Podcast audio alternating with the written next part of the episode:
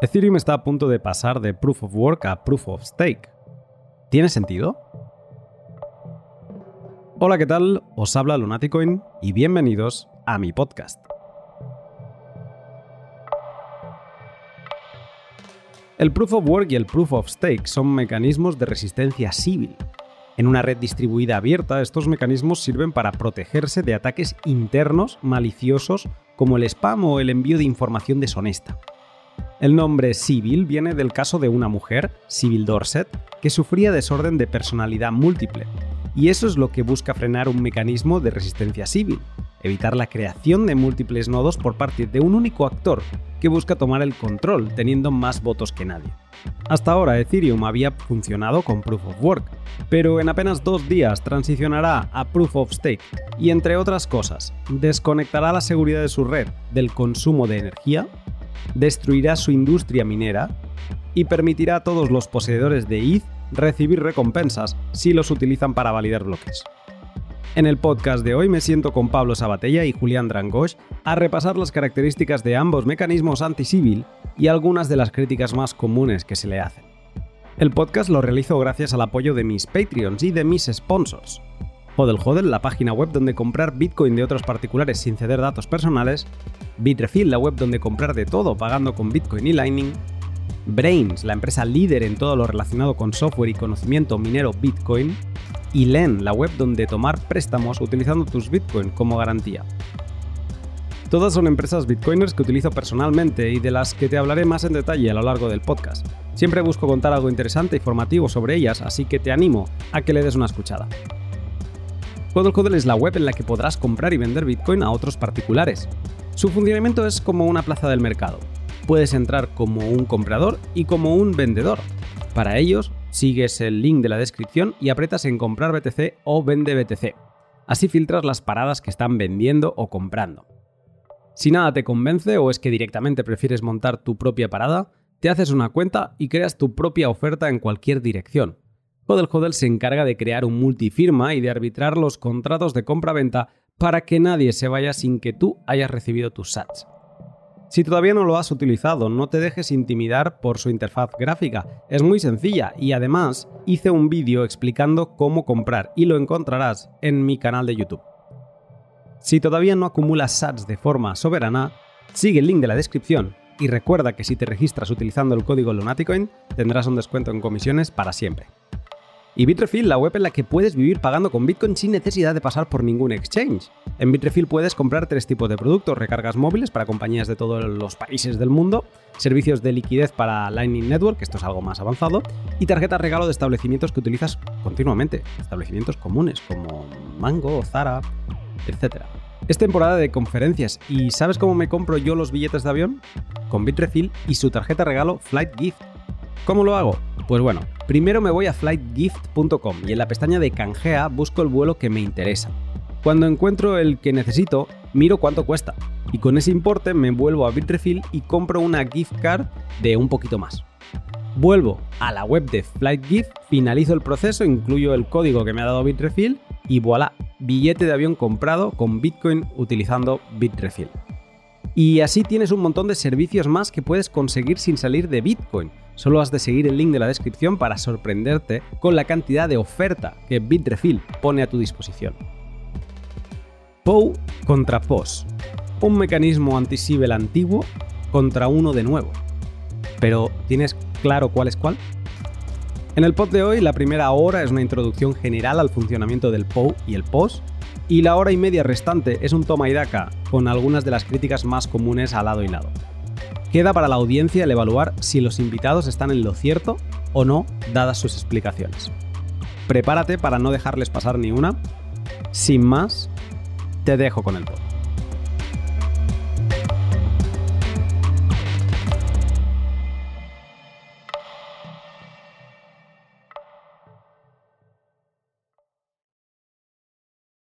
Buenos días, Julián. Buenos días, Luna. ¿Cómo estás? Muy bien. Buenos días, Pablo. Buenos días, Luna. ¿Cómo andas? ¿Todo bien? Muy bien y bienvenido. Eh, primera vez en el podcast y nada, con muchas ganas de, de escucharte. Así es, así es. Un lujo. Muchas gracias por haberme invitado. Bueno, tenemos muchas cosas que hablar, así que mm, no me voy a andar con rodeos. Hoy vamos a hacer un charla debate entre Proof of Work, Proof of Stake. Y para situarnos, para saber dónde estamos, eh, vamos a empezar con una introducción, si os parece. En un sistema abierto y distribuido, todo el que quiere genera transacciones y las retransmite a otros nodos participantes. Estos verifican que las transacciones sean válidas, las acumulan en un pool de transacciones pendientes por confirmar, la conocida mempool, y las retransmite a otros nodos que harán lo mismo. En este proceso de enviar información conseguimos que todos sepan qué transacciones se quieren realizar, pero no creamos historia. No sabemos qué pasó antes, no las estamos ordenando, solo las estamos acumulando. Y si no sabemos qué pasó antes, no sabemos si algo ya se gastó y por lo tanto no se puede gastar de nuevo, por ejemplo. Necesitamos que haya alguien que se ocupe de ordenar esas transacciones, eh, acumulándolas en bloques de información. En una red abierta, todo el mundo ha de poder compactar transacciones en bloques, pero esta tarea no puede ser económica. Es necesario que sea difícil y costosa para tener una señal honesta. Para tal fin, en sistemas distribuidos abiertos utilizamos los llamados mecanismos de resistencia a ataques civil, que hacen costoso económicamente compactar información en bloques y evitan, en gran parte, el spam y los actores maliciosos. El mecanismo anti-civil más utilizado es la prueba de trabajo, también conocido por sus iniciales en inglés eh, como POW. Y de un tiempo a esta parte también se habla mucho de un segundo mecanismo, que es el Proof of Stake o prueba de participación, también conocido como POS. Julián, ¿cómo funciona la prueba de trabajo? ¿Cómo minimiza los ataques de actores deshonestos desde dentro de la red? Bueno, vos lo dijiste de la prueba de trabajo. Es un mecanismo para poder diferenciar un ruido de una, de una señal honesta. Y esta prueba de trabajo no es un principio computacional, no es algo que solamente lo vemos en sistemas distribuidos. En este caso está aplicado a sistemas distribuidos, pero la prueba de trabajo es un principio universal que se encuentra en todas las capas de, nuestro universo, desde los bloques fundamentales, como podrían ser los átomos, los electrones, hasta las, microcélulas, básicamente, los primeros organismos unicelulares que tuvimos, el reino animal y el reino humano. Todos nosotros realizamos POU como para poder diferenciar eh, una señal del ruido, una señal honesta, como bien vos dijiste, que es el principio de las señales saharianas. Y en el caso específico de Bitcoin, lo que hace la prueba de trabajo es comparar dos números, ¿sí? comparar simplemente como si fuese un limbo, a mí me gusta explicarlo así. Eh, básicamente ese juego en donde uno va bailando y bueno, hay gente que pasa por debajo de, una barrera. Poe, en su definición más mínima, lo único que hace es comparar dos números, ¿sí? compara Em, el target, un objetivo y el, hash identificatorio del bloque. Y si el bloque cumple la condición de prueba de trabajo, entonces es un bloque honesto y válido para, la red. Pablo, ¿cómo funciona el proof of stake y cómo minimiza estos ataques? Bueno, buenísimo.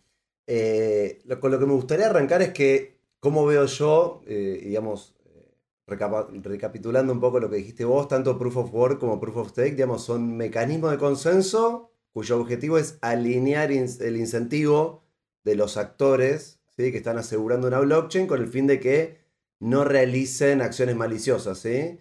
Y a la vez buscar tener la mayor descentralización posible siendo resistente a ataque civil, ¿no? Como decís vos, o sea, evitando que una misma entidad te controle múltiples identidades.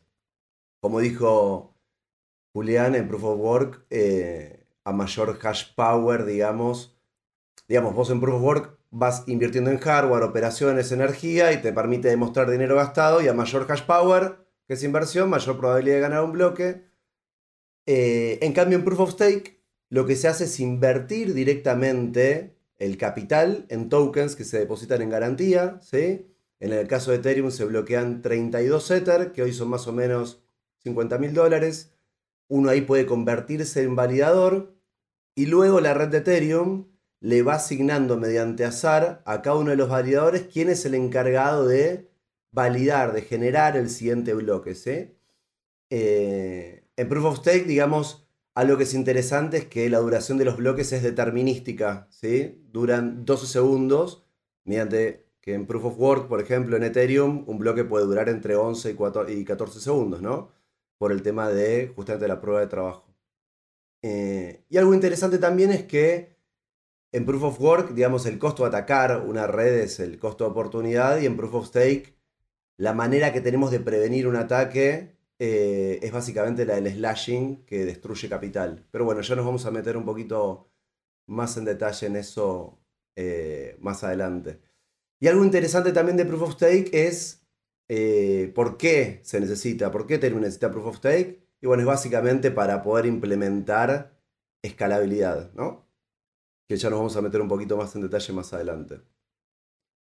Por encima de la capa del mecanismo de resistencia civil está la capa del consenso, que es la que establece las normas con las que los diferentes participantes de esta red distribuida se ponen de acuerdo sobre cuál es el estado válido de la historia, ¿no? que comentábamos ahora. Recordemos que aquí no hay ente central, aquí mm, hemos de ponernos de acuerdo entre todos, asumiendo que existen actores deshonestos entre nosotros. Em, Julián, cómo, o sea, con esta incerteza y que todos somos iguales, eh, no, aquí no hay ningún ente centralizado que diga, hey chicos, esta es la cadena buena, eh, ¿cómo ordena bloques eh, un consenso apoyado en, la prueba de trabajo? ¿Cómo sabe cuál es el próximo bloque válido?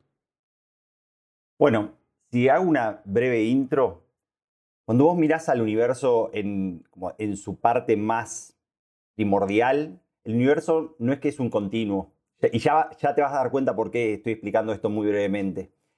Eh, el universo lo que va haciendo es como sacando fotos, como si vos tuvieses, viste, una imagen, y el intervalo de tiempo entre esas imágenes básicamente es minúsculo. Se llama la longitud de tiempo de Planck, no importa por qué, o sea, el que quiere física cuántica se mete adentro de eso, es un rabbit hole hermoso. Pero al universo básicamente le pasa lo mismo que nos pasa a nosotros en la computación. Cuando vos tenés dos pedazos de información digital, los dos pedazos de información digital son exactamente, o, no sé, digo, un archivo, un MP3, lo que sea, son dos copias exactamente iguales. Y al universo le pasa lo mismo con cada una de todas las fotos. Las fotos no es que sean iguales, pero son exactamente la misma. El universo no entiende qué foto está adelante, qué foto está después en lo que sería una línea de tiempo. Ahora, ¿por qué si e, eso es lo que le pasa al universo desde, sus fundamentos, cómo es que el mismo universo ordena nuestra línea de tiempo que nosotros sí sentimos como si fuese una constante. Si no, nosotros estaríamos saltando de tiempo un día a sus pies, un día y, e, en, ese caos cósmico. Y entonces el universo tiene una magnitud que se llama la entropía del universo. ¿Alguno escuchó alguna vez de la entropía?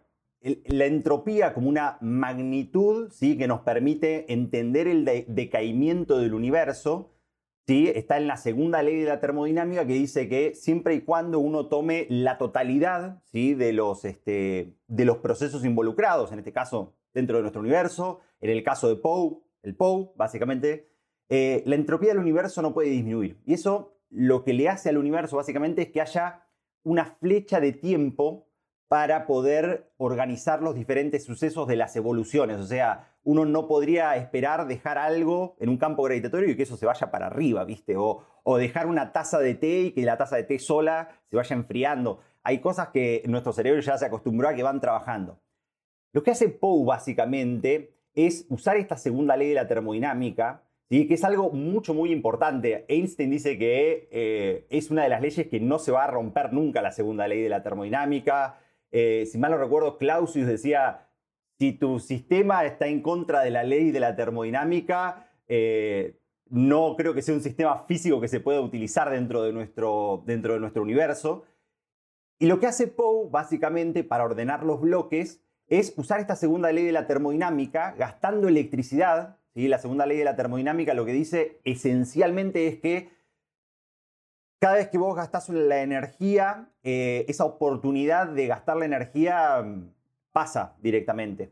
O sea, como cuando uno pierde un tren. Cuando vos perdés un tren, no te puedes tomar. Eh, o sea, si te tomás el siguiente tren, genial, terminás el mismo destino, pero el primer tren te lo perdiste. O sea, hay una cierta cantidad de combinaciones de poder obtener energía dentro del universo. Y esa cantidad de combinaciones de obtener energía va sucediendo y esa entropía del universo va aumentando. Y, eso es lo que le da la flecha de tiempo a nuestro universo. Y en Poe lo que nosotros hacemos es gastar energía eléctrica. Y esa energía eléctrica que una vez gastamos no se puede volver a, gastar, no se puede, o sea, si uno quiere crear una historia alternativa, habría que gastar esa energía embebida dentro del sistema POW, la energía total acumulada de los bloques que uno quisiera eh, gastar, y eso básicamente hace que sea no rentable uno de estos ataques. Y entonces Poe lo que utiliza es esa entropía, va acumulando este trabajo en cada uno de todos estos bloques, y como bien Satoshi lo llamó en el código de GitHub, Bitcoin no es, una, no es una blockchain, sino que Bitcoin es una time chain, es una cadena de tiempo básicamente. Hay una web que está muy buena, que si la quieren mirar se llama Clockwork Partners, ¿sí? y ahí uno va pudiendo ver eh, el crecimiento de la cadena. Uno mira el índice, o sea, la cantidad de bloques creados cada 10 minutos y es una recta con pendiente 45 grados, queriendo decir que básicamente que Bitcoin es una nueva línea de tiempo que está produciendo bloques y que los produce muy este, como un cronómetro, como un péndulo, como si fuese un nuevo reloj que tenemos dentro del universo. Si uno toma los últimos cuatro años, está produciendo bloques a 145,6 bloques eh, en promedio por día, que es casi el patrón de diseño de Bitcoin. El patrón de diseño de Bitcoin es 144 bloques al día. Y ese enclavamiento de, la energía embebida y, y, que los mineros obtengan este beneficio interno adentro de Bitcoin y que ellos tengan que pagar los costos externos, o sea, que el sistema tenga un incentivo externo, ya sea en aumento o en descenso, es clave para, este mecanismo. Eh, una pregunta, Julián. Eh, cuando, porque esto puede suceder, ¿no? Que tú, tú eres un... O sea, yo, me gusta pensar que como esto es un sistema que no tiene ningún ente central, pues yo me quiero imaginar a mí mismo con mi nodo metido en un búnker y no veo, no tengo ventanas, no tengo conexión, o sea, tengo conexión a internet para mi nodo, pero no sé qué está pasando en el mundo, no sé absolutamente nada. Todo lo que sé lo sé a través de mi nodo. Y si yo tengo mi nodo, estoy a la altura de bloque la que me toca ahora, ¿no? y de golpe yo recibo dos bloques, ¿vale? Eh, ¿Cómo sé cuál es el bloque válido? O sea, ¿cómo me permite POW saber cuál de esos dos bloques es el válido? Bueno, todos los bloques tienen sus reglas, que uno las puede mirar desde la sintaxis, las entradas, las salidas. Y una de esas reglas es que tu bloque cumpla lo que se llama la prueba de, la prueba de trabajo. Entonces, básicamente se compara ¿sí? con el target, el objetivo y, la y el, índice del, bloque, el, block, el block index, no, el block index no, el, el hash del bloque directamente. Y si eso es menor, ¿sí? Eh, básicamente ambos bloques podrían ser bloques válidos. En un caso de lo que se llaman divergencias temporales de la cadena, Bitcoin lo resuelve de una forma automática Vos, podrías tener un bloque, digo geográficamente, pero no sé, en Estados Unidos miran un bloque, un milisegundo después en Australia miran otro bloque. Estos dos bloques van por lo que se llama el protocolo de susurros. Cada uno de esos pares le empieza a enviar el bloque hacia su red hasta que eso va a través del protocolo como inundando toda la red y llegan esos dos bloques en competencia. Si, si uno supone que la mitad de la red quedó con un bloque y la otra mitad quedó con, con otro bloque, lo que sucede es que todos, ambos bloques son válidos. De hecho, los dos bloques podrían ser muy parecidos porque si bien el mempool no es exactamente el mismo, sino cada nodo tiene su propio mempool, es probable que si un bloque tiene las transacciones A, B, C, D, E, el otro tenga las transacciones B, A, C, H y tal vez haya alguna transacción en conflicto, pero no todas las transacciones en conflicto. Y lo que hace la red básicamente es cada, usuario que recibió un bloque o cada minero que recibió uno de esos bloques lo utiliza como el bloque previo para construir o para la condición de carrera y empezar a construir el bloque siguiente. Entonces, tener una divergencia temporal de un solo bloque es algo que puede suceder en la red y sucede y se resuelve de forma automáticamente. Porque lo que hacen los mineros es, cada uno que va construyendo un bloque sigue trabajando sobre ese bloque previo, este o este, el A o el B, y después el que encuentre el siguiente bloque lo envía a la red y entonces se transforma en la nueva cadena con mayor cantidad de trabajo acumulado y por ende los mineros que estaban construyendo sobre la cadena que, en el cual quedó el bloque huérfano eh, pasan todo, toman la otra cadena como la más válida y eso se hace simplemente presentando el nonce y el índice de un nuevo, el hash de un nuevo bloque, que es algo muy sencillo, es como, bueno, yo ya tengo un nuevo bloque, el bloque siguiente del que estábamos minando y se lo proponen a toda la red, si cumple con todas las reglas, básicamente se adopta como, como la historia de Bitcoin. Vale, o sea que al final es, eso, es, a la espera de que te vuelva a llegar otro bloque que está acumulándose sobre uno de esos dos, y, em, pero el, dato que revisas está que cumpla el objetivo del target, esté por debajo del target de dificultad, y, que se esté acumulando el mayor POW. Vale, genial. Sí, una, una aclaración. Una divergencia de un bloque es algo muy normal que puede pasar por la latencia de las redes y por cómo estas funcionan. Una divergencia de dos bloques consecutivos quiere decir que en este caso los dos emiten un bloque y el siguiente bloque también es emitido al mismo tiempo o ligeramente, cosa de que los participantes eh, eh, lo admitan, ¿no? El que estaba trabajando sobre el bloque A agarra el bloque A1 como siguiente y los del B el siguiente bloque B1. Ya una divergencia, eso es muy poco probable, es un evento ya dos sigmas. Ya un evento de tres bloques consecutivos un evento cinco sigmas. Ya eh, eh, son los con los que detectaron, ¿te acordás? El fork no contencioso del 2013 directamente. dos competencias de cadenas. En ese caso habían llegado a seis bloques. Cuando llegó a seis, bloques fue como, bueno, hay un problema evidentemente entre la coordinación de las dos cadenas. En ese caso fue cuando se reversionó Bitcoin y se creó algo nuevo. Eh, Pablo, eh, ¿cómo ordena bloques un consenso apoyado en Proof of Stake? Bueno, buenísimo. Lo primero es que a mí me gusta ver tanto a Proof of Work como Proof of Stake, ambos como lo que algunos llaman Proof of Capital, ¿no? O sea, en un caso, en Proof of Work, yo lo que estoy haciendo es invertir capital en hardware, en energía, en logística, costos operativos, ese es mi costo hundido. Y en el caso de Proof of Stake, directamente, digamos, compro tokens y los deposito, que termina siendo capital, ¿no? Dicho esto, hay todo un mecanismo que es bastante complejo para definir cuál es el próximo válido, el próximo bloque válido en Proof of Stake, que es el siguiente.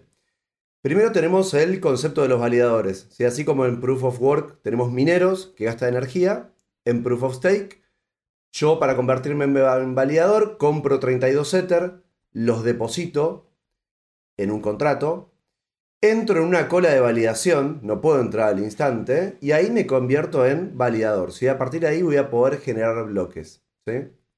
¿Y cómo es todo este proceso? Primero tenemos un concepto que se llama slots. ¿sí?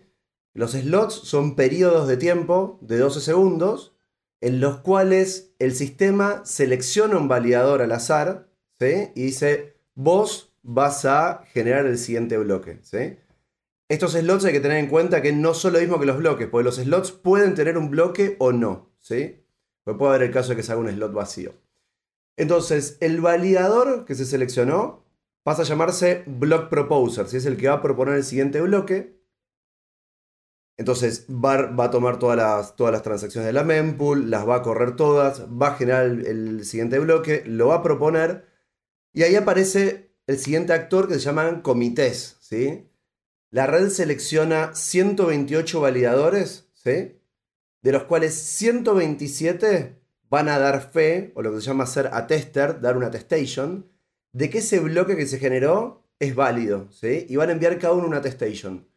Y después, uno de los 128 pasa a llamarse, se llama aggregator, consolida toda esta información y dice, bueno, sí, este bloque estamos validando que es válido, ¿sí? Este, este comité de validadores cambia en cada epoch, ¿sí? cada, cada 32 slots, o sea, cada 6,4 minutos se forma lo que se llama un epoch y bueno, y se cambian estos 128 validadores por otros y formamos otros comités. Entonces, dijimos, el attester es el validador que dice, este bloque es válido. ¿sí? Y como dijimos, tenemos los epochs, que 32 slots equivalen a un epoch, por lo cual esta duración es de 6,4 minutos. Ahora, ¿qué pasa? Yo tengo ese bloque y listo, está validado por, eh, por el comité. Yo necesito tener algo en Ethereum que se llama finality. Una transacción tiene finality o tiene finalidad cuando pertenece a un bloque que no va a poder ser cambiado, no va a poder ser modificado sin, quemar una sin poner en juego o quemar una gran cantidad de Ether estamos hablando de un tercio del supply, ¿sí? Hoy más o menos 10 mil millones de dólares, ¿sí? Y en Proof of Stake, esto se maneja utilizando lo que se llama checkpoints, ¿sí? Entiendo que en Bitcoin hay algo también parecido. ¿Y cómo funciona un checkpoint? El primer bloque, ¿sí? El primer bloque de cada, de cada epoch es lo que se llama un checkpoint, ¿sí? Entonces funciona así. Los validadores votan pares de checkpoints que consideran que son válidos, ¿sí? Y si un par de checkpoints tienen votos por dos tercios o más de la totalidad del Ether estaqueado, esos checkpoints se actualizan, ¿sí? Y esta actualización, ¿qué es lo que pasa? El más reciente de estos dos, o sea, el primer bloque del último epoch, pasa a estar lo que se llama justificado o justified, y el anterior, que ya había sido justificado previamente, pasa a ser finalizado. ¿sí? Y para poder revertir uno de esos bloques, digamos, eh, finalizados, un atacante, como dijimos, debería comprometer un tercio de este total del stake. Entonces, para saber cuál es el próximo bloque, para saber cuál es el válido, vos te basás en la cantidad de stations, la cantidad de validadores que dijeron esto es el válido. El bloque que tiene la mayor cantidad de stations, que después podemos hablar un poquito más del sistema LMD Ghost, es el que se considera válido. Y acá hay algo que es también muy importante, que probablemente vamos a hablar también después, que es que para poder prevenir un ataque de Distributed Denial of Service, es muy importante eh, tener en cuenta que cuando la red dice, vos vas a ser el próximo validador, eso lo están viendo todos, ¿sí? Y yo podría decir, bueno, como él es el siguiente validador, lo voy a atacar para que no pueda generar bloques, ¿sí? Y hacer que no se generen bloques, básicamente. Y ahí básicamente, bueno, después nos podemos meter, pero el validador lo que tiene una posibilidad, que es la de decir, cuando me elijan a mí, automáticamente cambio mi IP a través de una VPN para no poder ser detectado y no tener este, este problema. Ahí que Juli me parece que quería agregar algo cuando hablé de los de los sí, de los eh, checkpoints. es, una idea, no, porque lo dijiste y entonces eh, corresponde corregirlo. Bitcoin no tiene checkpoints. Eh, desde el año 2018 Peter Will cuando implementaron, si mal no recuerdo, Header First, que es básicamente que la cadena sincronice primero todos los encabezados, ahí se removieron. En algún momento hubo, obviamente, algunos checkpoints, ¿sí? por estas divergencias del el overflow incident y la otra, la divergencia de la cual hablamos. Eh, y básicamente, como no estaban ayudando, o sea, no, no estaban haciendo nada en definitiva esos, esos checkpoints, básicamente se removieron. Y entonces ahora simplemente cuando alguien bootstrapea un nodo nuevo, simplemente se sincronizan primero los encabezados, que son, no sé, unos, megabytes directamente, que eso es verificable y gracias al proof of work uno puede ver cuál es la cadena más larga de todas instantáneamente, solamente bajando los headers, y luego de eso empieza el proceso de la Initial Blockchain Download, IBD. Em, Pablo, entonces, si me vuelvo a mi búnker y el, nodo que tengo ahora es de Ethereum, si, mm, o sea, podría recibir mm, dos bloques eh, que estuvieran compitiendo por un... O sea, bloques ya no sé. O sea, porque claro, ¿reciben bloques cada 12 segundos o lo que acaban recibiendo es eh, un 32 bloques de golpes, o sea, lo que sería un epoch. Em, ¿Esto cómo, cómo funcionaría? Y sería posible que todavía, igual que pasaría ahora con Proof of Work en Ethereum o en, en Bitcoin, de que yo recibiera dos eh, bloques eh, en, competencia? Sí, sí, totalmente, totalmente. Bueno, acá entra el tema del trustless, ¿no? Creo que le meternos un poquito ahí.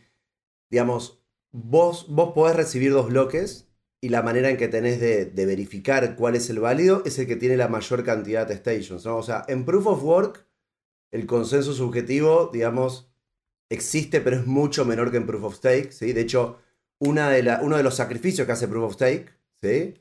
es, es, es, ser mucho más. tener este, el, el Wix Activity, digamos. ¿Por qué? Porque si uno está online todo el tiempo, no tiene que confiar en nadie ya que tenés tu propio estado constantemente, ¿sí? Y acá entra el concepto del nothing at stake, ¿sí? Si sos un validador y se genera un fork. Vos podés crear una cadera duplicada y hacerla verse muy similar. Al original y enviarla a un nuevo validador. Entonces vos cuando te volvés a conectar a la red después de mucho tiempo, tendrías que confiar en alguien. Y acá es donde entra el tema de, eh, del Wix Objectivity, digamos. En el caso de Ethereum Proof of Stake, como dijimos, para definir cuál es la cadena válida, vos chequeás cuál es la que tiene la mayor cantidad de votos histórica total, así como en Bitcoin uno busca, bueno, cuál es la dificultad máxima alcanzada hasta este momento. Acá se busca la cantidad máxima de votos que estén validados por dos tercios del stake, ¿sí? Pero como dijimos, si un nodo estuvo offline mucho tiempo y tiene que confiar en alguien, acá es donde se utiliza lo que se llaman los Wix Objectivity Checkpoints, que son estos state roots, de los cuales todos los nodos están de acuerdo a que pertenecen a la cadena original, ¿sí? y tienen un rol similar, digamos, de verdad universal al de los bloques Génesis, con la diferencia de que en el bloque Génesis vos lo tenés ubicado únicamente ahí, y en este caso los tenés ubicados en distintos bloques. Todos los bloques anteriores a estos Subjectivity Checkpoints no se pueden modificar, ¿sí? por lo que funciona como límites de reverts. Vos tenés revert limits, para ahí ya no podrías modificar nada. Y lo que tiene además es que están separados por una unidad de tiempo menor al periodo de retiro que tienen los validadores. Si yo soy validador en Ethereum y me quiero retirar, no me puedo retirar al instante. Tengo que esperar un periodo. Y ese periodo es más largo que estos checkpoints. ¿Por qué? Porque esto asegura que si un validador quiere intentar forquear la chain, yo desde el sistema puedo slasharlo, o sea, lo pueda castigar antes de que, retire su stake y que los nuevos validadores no puedan ser engañados por un fork erróneo de un validador que ya se retiró, básicamente. Entonces, digamos, ¿tenemos que confiar en, en alguien cuando volvemos a conectarnos? Sí. Tenemos la posibilidad de chequear, digamos, la cantidad de votos total. Pero acá también hay algo que me parece interesante que es, es lo siguiente. El tema de ser 100% trustless, yo creo que en cripto, en, cripto no existe el, concepto de 100% trustless porque pongamos acá tengo que confiar en el nodo que me está dando los bloques con la mayor cantidad de stations, ¿no? Yo en Proof of Work, por ejemplo, tengo que confiar en los developers de, un cliente, tengo que confiar en el bloque Genesis, o tengo que, tengo que confiar, por ejemplo, en los IPs que vienen hardcodeados, ¿sí? En el, en el cliente de Bitcoin. Y acá, digamos, en Ethereum, tengo que confiar en los clientes, sí, también tengo que confiar en los clientes, tengo que confiar en este tema que dijimos recién también de los nodos. Pero ahí yo vi una ventaja y es algo que nunca entendí de, Bitcoin, porque lo hizo, que es, en el caso de Ethereum, hay lo que se llama mucha cantidad de clientes. ¿sí? Hay cinco clientes distintos, por lo cual vos tenés cinco equipos distintos y tendrías la posibilidad cuando volvés a conectarte de decir, bueno, voy a usar este cliente o este cliente o este cliente y quiero también chequear contra, no sé, contra Etherscan o contra otra fuente o contra otra fuente, pero digamos, siempre tenemos que confiar en alguien en el caso de vuelta de los clientes, tenemos mayor cantidad de, opciones. Yo nunca entendí del todo por qué en Bitcoin no se, no se llevó a cabo esta, esta iniciativa, digamos, decir, tengamos más de, un cliente, ¿no? Siendo Bitcoiner, yo además de, de Ethereum, obviamente soy Bitcoiner. Pero los hay. ¿eh? Los hay. No, no, pero, lo, no, lo, Hay un concepto que se llama leyes de potencia, Power Law, eh, o distribución de Pareto. En esta ya mis amigos me, aman, yo ya les quemé la cabeza. Y básicamente vos siempre que tenés actividad humana, tenés siempre alguien que es completamente predominante. Pensalo en los libros que uno consume, que lee, la música, los deportistas, inclusive en los récords. En ETH pasa igual. En ETH, aunque hay cinco clientes, hay uno que es el predominante. en, Bitcoin está acentuado inclusive porque tenés como el 99% de los nodos son este, Bitcoin Core, no sé si 99, pero 90. Hay un listado que uno lo puede mirar de, la página de Luke Dasher, que es uno de los desarrolladores. Y, Bitcoin Notes, por ejemplo, claro, es suya. Claro, exactamente. Tenés el, listado de todos los clientes de, Bitcoin directamente. Y entonces, Bitcoin Core hoy es el 98,47 y entonces tenés después BitSuit, Bitcoin Notes y otros nodos. Hay 150 otros tipos de clientes. Hay, pero son muy minoritarios, ¿viste? Sí, totalmente, totalmente. Bueno, en el caso de, en el caso de Ethereum, eh, por ejemplo, Prism, tenemos, digamos, lo que son los, clientes de consenso y los clientes de ejecución. Eh, se hizo un esfuerzo muy grande para bajar esta concentración que estaba, porque es un, que, había, que es un riesgo grande. Y hoy en día Prism más o menos está en un 40, 42%. Después ¿Y es el dominante? en 33 y va bajando. Sí, Prism es el dominante en lo que es consenso. Y en lo que es ejecución, Get. Pero ahí la idea es justamente ir bajando esto porque se sabe que, es un riesgo, básicamente. ¿Cuánto tiene Get de preponderante de ejecución? Get tiene más o menos un 80% hoy en día, en lo, que es, en lo que es ejecución, no en lo que es consenso. Exactamente, exactamente. Entonces, eh, por eh, acabar de rematar la parte esta del, del búnker, entiendo que lo que aquí buscaríamos es en lugar de ir buscando el POW de cada bloque, Aquí lo que tenemos que buscar es que un número superior a dos tercios de los validadores haya eh, dado por bueno esos bloques, ¿no? Haya testado como correcto. Y a mí la pregunta que me viene ahora es, entonces, ¿debe haber como un listado mm, de, de qué validadores estaban funcionales en cada bloque, en cada epoch, para saber si mm, esos bloques eh, los validaron eh, validadores que estaban activos en ese momento. O sea, hay un histórico eh, de, esos validadores que estaban disponibles en cada bloque. Sí, exactamente. Cuando vos, cuando vos depositas los 32 Ether y te convertís en validador, pasas a ser parte de este listado total de validadores que están activos. Y vos después tenés la opción como validador de eh, digamos, de, atestar bloques, de validar bloques o no, o de estar inactivo, ¿sí? Y tenés la posibilidad de que alguien esté inactivo. Pero este listado total, tal como, tal como decís vos, sí, existe, totalmente. Me da la sensación es que es algo como, o sea, entiendo que este listado eh, no va metido en cada bloque, sino que debe ser como algún documento anexo, quizá me lo estoy inventando, ¿eh? porque no, no tengo ni idea. ¿Dónde se guarda el listado de todos los validadores que están activos en cada momento? No lo sé. Es una pregunta técnica que no la sé, pero me encantó, me la voy a anotar para buscar. No, porque es, algo eh, que por buscar diferencias, ¿eh? En, en POU es como que lo llevas en, la mochila, o sea, en, cada bloque llevas eh, la, prueba de si es un bloque válido o no, lo llevas, eh, porque es el, la cadenita del Proof of Work de 256 bits, o sea, ya está, ahí lo tienes todo y entiendo que para saber si un bloque es válido o no en ETH necesitaremos algo más de información que no creo, quizás sí, pero no lo sé, ¿eh? Pero que no creo que vaya metida en cada bloque. Y más con el conjunto de información que se genera en ETH, que es cada 12 segundos tienes un bloque y, y eso es un... ¿Y de, qué tamaño tienen los bloques? ¿De qué tamaño son los bloques? Hmm. Más o menos. Ahora no sé en cuánto está ahora. Ahora me tengo que fijar. No, la verdad no me acuerdo eso ahora. Pero algo importante de lo que vos acabas de decir es. Cada, cada vez que vos te fijas. Para ver qué bloque es válido, vos te fijas la cantidad. La, la suma total de todos los votos históricos. ¿sí? Y eso te va dando como. En, en, ese, en esa altura del bloque decís, bueno, históricamente tenemos esta cantidad de votos. Y cuando se genera ese dos tercios de consenso, ¿sí? Vos tenés una prueba de eso, que eso sí se guarda en el bloque. O sea, en el bloque guardás una prueba criptográfica de que dos tercios del stake total, ¿sí? Dijo que eso era válido. No debes tener, obviamente, el listado de ese dos tercios, pero sí tenés la prueba de que todos los que estaban en ese momento, dos tercios mínimo, dieron fe de la validez de ese bloque. Eh, aunque tengas el resumen del, de todos los que han votado a favor y que se han conseguido esos dos tercios y demás.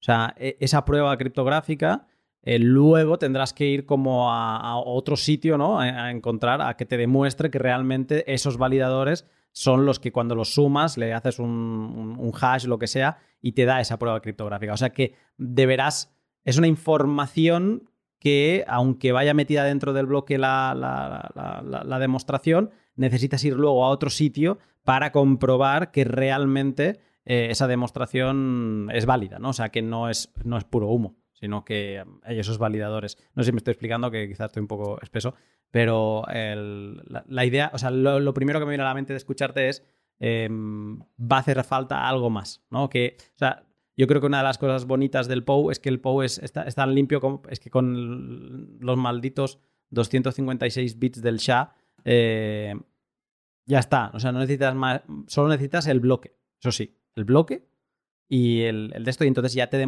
se autodemuestra eh, sin buscar nada más que ese bloque es válido. Y creo que eh, el post de Ethereum es algo más complejo que necesitas algo más de datos y algo más de información para realmente verificar que eso es válido. En realidad, mira, a ver, no sé exactamente en qué lugar se guarda la información de quiénes fueron los validadores, pero vos sabés que esta prueba criptográfica de que dos tercios ya votaron, no la podés, no la podés fakear, digamos. No estoy 100% seguro si usa lo que se llama Zero Knowledge, eh, proofs para esto, que es poder uno estar seguro con una prueba criptográfica de que toda la información esta es válida sin verla. No sé si se utiliza eso y tampoco sé si se guarda en el, digamos, en el bloque o no, o si el nodo guarda esa misma información aparte de quiénes fueron. Pero lo que sí sé es que esto, esta información no puede ser, em, ¿cómo se llama? No puede ser modificada. Vos no podrías tener una prueba que te valide que los dos tercios de los validadores de ese bloque dijeron que sí y que tuvo todo este peso de bloques inválida. Criptográficamente es prácticamente imposible generar esa prueba. Pero no tengo la información de dónde guardás ese listado. Estimo que se debe guardar. Vos pensás también que la cantidad de validadores es bastante estable, no es que salen y entran constantemente. Probablemente se guarde información de quienes van entrando y quienes van saliendo y con eso puedas tener la totalidad. Pero no estoy 100% seguro de ese detalle que es bastante técnico. Pues entonces, Pablo, eh, sigo contigo porque mm, hoy estamos aquí hablando porque Ethereum está transicionando de POW a POS y esto ha revivido el debate de, pues, sobre si son igual de válidos, si no.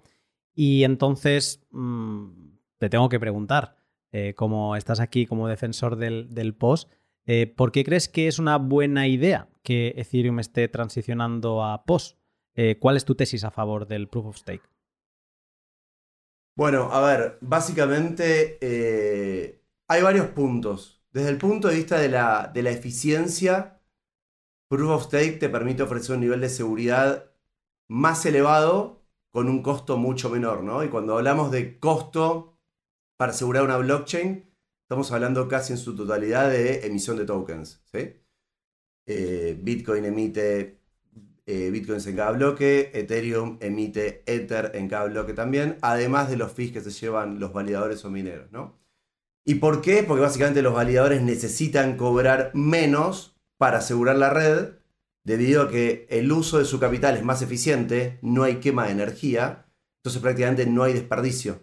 Esto hace que la emisión de Ether, a partir del merge, se reduzca en un 90%, en lugar de emitir 5,5 Ether en cada bloque, que es lo necesario para asegurar un nivel de seguridad eh, como el actual, se va a pasar a emitir 0,9, o sea, por 0,6, eh, perdón, 90% menos.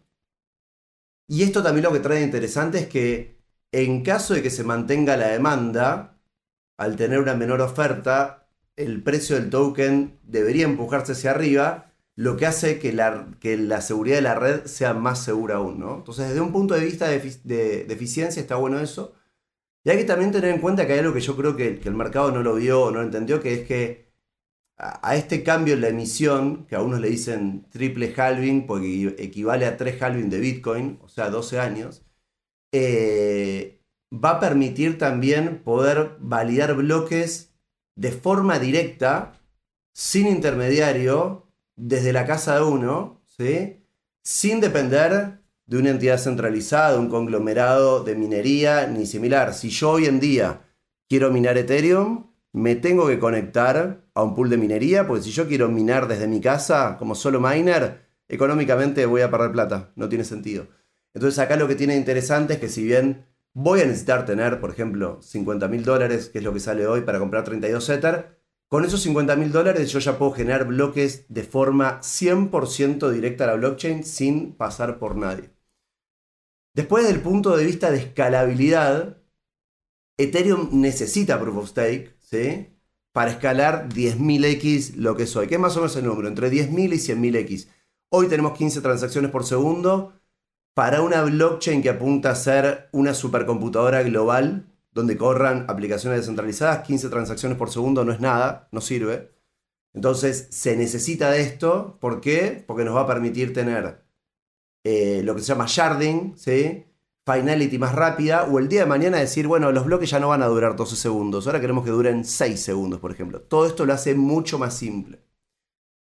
Después, desde el punto de vista de resistencia ante ataques, bueno, como dijimos, pasa a ser mucho más seguro, ya que el costo de atacarla es mucho más alto y además el castigo para el que intente hacer, por ejemplo, un ataque del 51%, que uno siempre supone que un ataque de un 51% no va a suceder, ¿sí? Yo creo que es algo que en algún momento sí va a suceder, porque uno dice, bueno, un ataque de un 51% no es digamos, económicamente no tiene mucho sentido, ¿sí? Pero yo creo que las blockchains en algún momento van a sufrir ataques del 51%, que no sean económicamente viables, sino que, por ejemplo, vengan de, algún estado. Hoy el, hoy el presupuesto que tiene China o Estados Unidos militar es 50 veces más alto que lo que se necesita de capital para, para atacar Bitcoin o atacar Ethereum hoy en día. Entonces, al hacer que el ataque sea, que el, que el castigo sea mucho más fuerte, porque directamente te saco capital, ¿sí? te, lo, te lo elimino, y yo no puedo a un minero decir en proof, of, en proof of Work, bueno, intentaste generar un ataque, te voy a eliminar tus placas, tu hardware, eso no existe. Eso también lo hace más resistente a ataques. Y después, desde el punto de vista de la resistencia a la censura, yo veo que tanto Proof of Work y Proof of Stake van a ser muy presionados en los próximos años eh, con el tema de censurar transacciones. Ya está sucediendo hoy en día. Creo que fue, creo que es Ethermine, que, está en Estados Unidos, que ya estaba generando bloques con transacciones censuradas ¿sí? en Bitcoin. Y esto va a pasar lo mismo en Proof of Stake si tenemos stakes muy centralizados. ¿sí? Pero la diferencia es que en Proof of Stake es más simple de escapar a esta regulación y esta censura porque poder, porque poder mover una operación de un lugar a otro de forma mucho más simple. Si yo te digo, tenés que mover eh, validadores de un data center a Estados Unidos o un data center en Suiza, es fácil, en un día lo vas a hacer. Si yo te digo que tenés que mover una granja de minería de Estados Unidos a donde sea, es una operación logística que tarda mucho tiempo y que afecta el tema del hash power de la red también.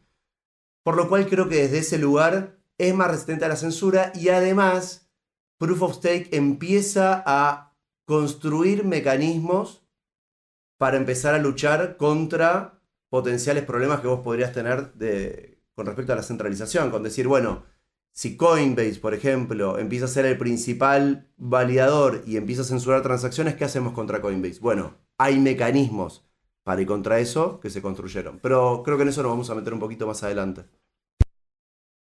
Julián, eh, Bitcoin, pese a ataques de Greenpeace pagados por gente de Ripple o también obviamente de gobiernos y demás, eh, no parece que quiera POS en, ningún momento. Eh, ¿Cuál es tu tesis a favor del Proof of Work? primero, si querés, decimos que ya un Bitcoin POS existe. Si lo mirás en CoinMarketCap existe y ¿Ah, Bitcoin más. Sí, obvio, por supuesto. Este, igual que Bitcoin. ¿Cuánto vale? es no, 0,00, no, no, es algo económicamente, es una altcoin que alguien se ve que agarró, hizo un fork de la, época de forks, de Bitcoin Gold, Bitcoin Diamond, y hay un Bitcoin Post inclusive también. Así que, y ya se fue a cero, o sea que no hay chance de que nadie lo haga porque, por lo menos a los Bitcoiners, los experimentos que se le mostraron con respecto a POS, desde Peercoin, que fue la primera que, lo, que implementó, en adelante, eh, fallaron, por alguna razón. Que no quiere decir que yo piense que Ethereum va a fallar, o sea, no, no quiere decir eh, eso, básicamente. Simplemente algunos otros experimentos que lo intentaron hacer. Capaz que logra dar con los incentivos correctos como para que esto sea sostenible. Entonces, vos me preguntaste cuál era mi tesis eh, a favor del POU. Entonces, vos lo, vos lo mencionaste, ¿no? El, POU como, como una señal honesta, ¿sí? Dijo que ese costo de la señal honesta no hay con qué darle, o sea, es un principio universal directamente y, así como es universal, nosotros lo estamos replicando dentro de la naturaleza, que es básicamente eh, copiarlo en la, computación, lo que nosotros ya sabemos que funciona en la naturaleza directamente. Y, uno lo tiene, el, hecho de poder eh, proyectar potencia sobre, sobre la realidad ¿sí? y poder hacerse de ciertos recursos eh, humanos, por la razón que sea, ¿sí? básicamente es algo natural en los animales, por ejemplo. Los animales tienen sus, este, sus ataques, no sé, los, cuernos de un antílope para poder proyectar potencia, para hacer una prueba de trabajo y poder defender sus recursos, ya sea para la reproducción o para su, su territorio directamente. Cualquier tipo de animal hace eso. Y los bitcoiners hacemos exactamente lo mismo. Nosotros proyectamos una potencia dentro del mundo, consumimos una cierta cantidad de energía que nosotros consideramos que ahora es económicamente rentable, ¿sí? por decirlo así, invertir esta cantidad de dinero en hardware, invertir esta cantidad de dinero en operaciones. no solamente invertir en el, comprar los equipos, en desarrollar todo eso, ¿no? Es investigación y desarrollo de nuevos chips de, silicona para, para poder eh, darle más seguridad cada vez a, la red Bitcoiner. Y básicamente eh, esa proyección es lo que hace que POW sea diferente a todos los demás otros mecanismos de, consenso dentro de, las blockchains, pero que es un comportamiento natural hacia, hacia nuestro universo. Vos lo mencionaste a Sahabi como la señal honesta, y hay un paper de Sahabi que es el, como la, mm, la continuación de su, de su, trabajo, el que vos mencionaste de las señales honestas es del 77, y Sahabi escribe en el 97 una continuación que es em, del principio de la evolución de Darwin directamente, ¿no? que se llama el, el principio de la desventaja. No sé si lo conoces ese. Es otro principio natural ¿sí? que sucede en, la naturaleza y que sucede en la historia y el comportamiento humano. En la naturaleza uno diría, bueno, en general se hace con el, si alguno me recuerda el nombre del animal, el peacock, ¿cómo es que se llama? El pavo real. Ah. Ahí está. El pavo real que tiene esa cola, ¿no? Gigante, enorme y que es hermosa. Y uno diría, bueno, ¿Por qué el pavo real, que tiene esa cola gigante, por qué la tiene si no le sirve, por decirlo así, aerodinámicamente? No le sirve para correr más rápido, no le sirve para escapar, ¿no? Y, él está en constante, eh, en constante ataque de depredadores. ¿Por qué es que lo sigue teniendo evolutivamente, no? Porque debería eliminarse. Si uno lo piensa evolutivamente, debería eliminarse porque básicamente está dando una desventaja con respecto a otras aves que no y que se van a poder escapar. El principio de la desventaja lo que, lo que dice en particular es que si la desventaja existe y es visible y es notable para otros, lo que demuestra es que es más poderoso inclusive teniendo esa misma desventaja. O sea, como se pudo reproducir durante cientos de años, ¿sí? teniendo la desventaja, inclusive quiere decir que es muy poderoso porque básicamente lo que hace es, con las desventajas, escapa también de, de esos predadores. Por eso, mientras más grande la cola, mientras más grande es la desventaja, es más hermosa y entonces tiene más hembras, lo que le permite a él seguirse reproduciendo. ¿Se entiende el concepto? El principio de la desventaja, los bitcoiners, lo estamos... Histórica. Vamos, ¿Hacemos una más? Eh, ¿Tenemos un segundito para esto? Dale. Historia. Cortés va a atacar a, los aztecas. Él llega a todas las playas y hace un desembarco. ¿Qué es lo primero que hace Cortés? Quema sus barcos. ¿Por qué diría que uno, o sea, es, tu equipamiento, cruzaste todo el océano, ¿y por qué estás quemando los barcos? Bueno, es el principio de desventaja en acción. Básicamente, él quema sus barcos realizando una señal honesta para demostrarle a los aztecas que él va a estar en desventaja, ¿sí? que él no se va a poder ir de ahí, pero que la idea de ir a colonizarlos va en serio. ¿Por qué? porque no hay otra forma, o sea, ya está, estoy en desventaja, por decirlo así, pero te voy a...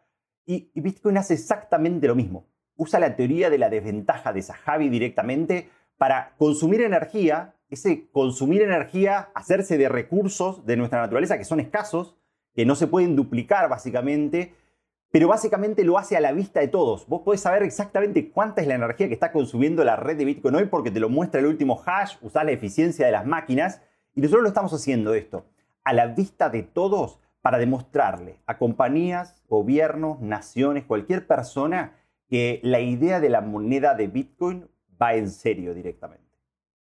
Y yo creo que esa es la tesis fundamental del POU. O sea, Bitcoin se va y se va a abrir paso atándose como si fuese un hongo. Yo sé que estoy loco, pero se inmiscuye en nuestra sociedad en tecnologías que son recontra viejas agarra la electricidad que tiene 120 años, 130 años y se, se une como si fuese un simbionte a la electricidad y dice, chao, yo te voy a consumir y está, y listo, y está hermanado con la electricidad. Se une con los chips directamente, con la fabricación de nuevos chips y se une y está hermanado. Y además es software directamente, Bitcoin. Entonces, lo que va a hacer Bitcoin es tirar de esas dos industrias, tirar para mejorarlas esas dos industrias va a ser cada vez mayor producción de energía, mayor producción de energía cada vez más eficiente, va a ser, o sea, Bitcoin en la ley de Moore recién acaba de alcanzar a las computadoras que nosotros tenemos. En tu computadora, en todos, tenemos un chip de 4 o 5 nanómetros directamente.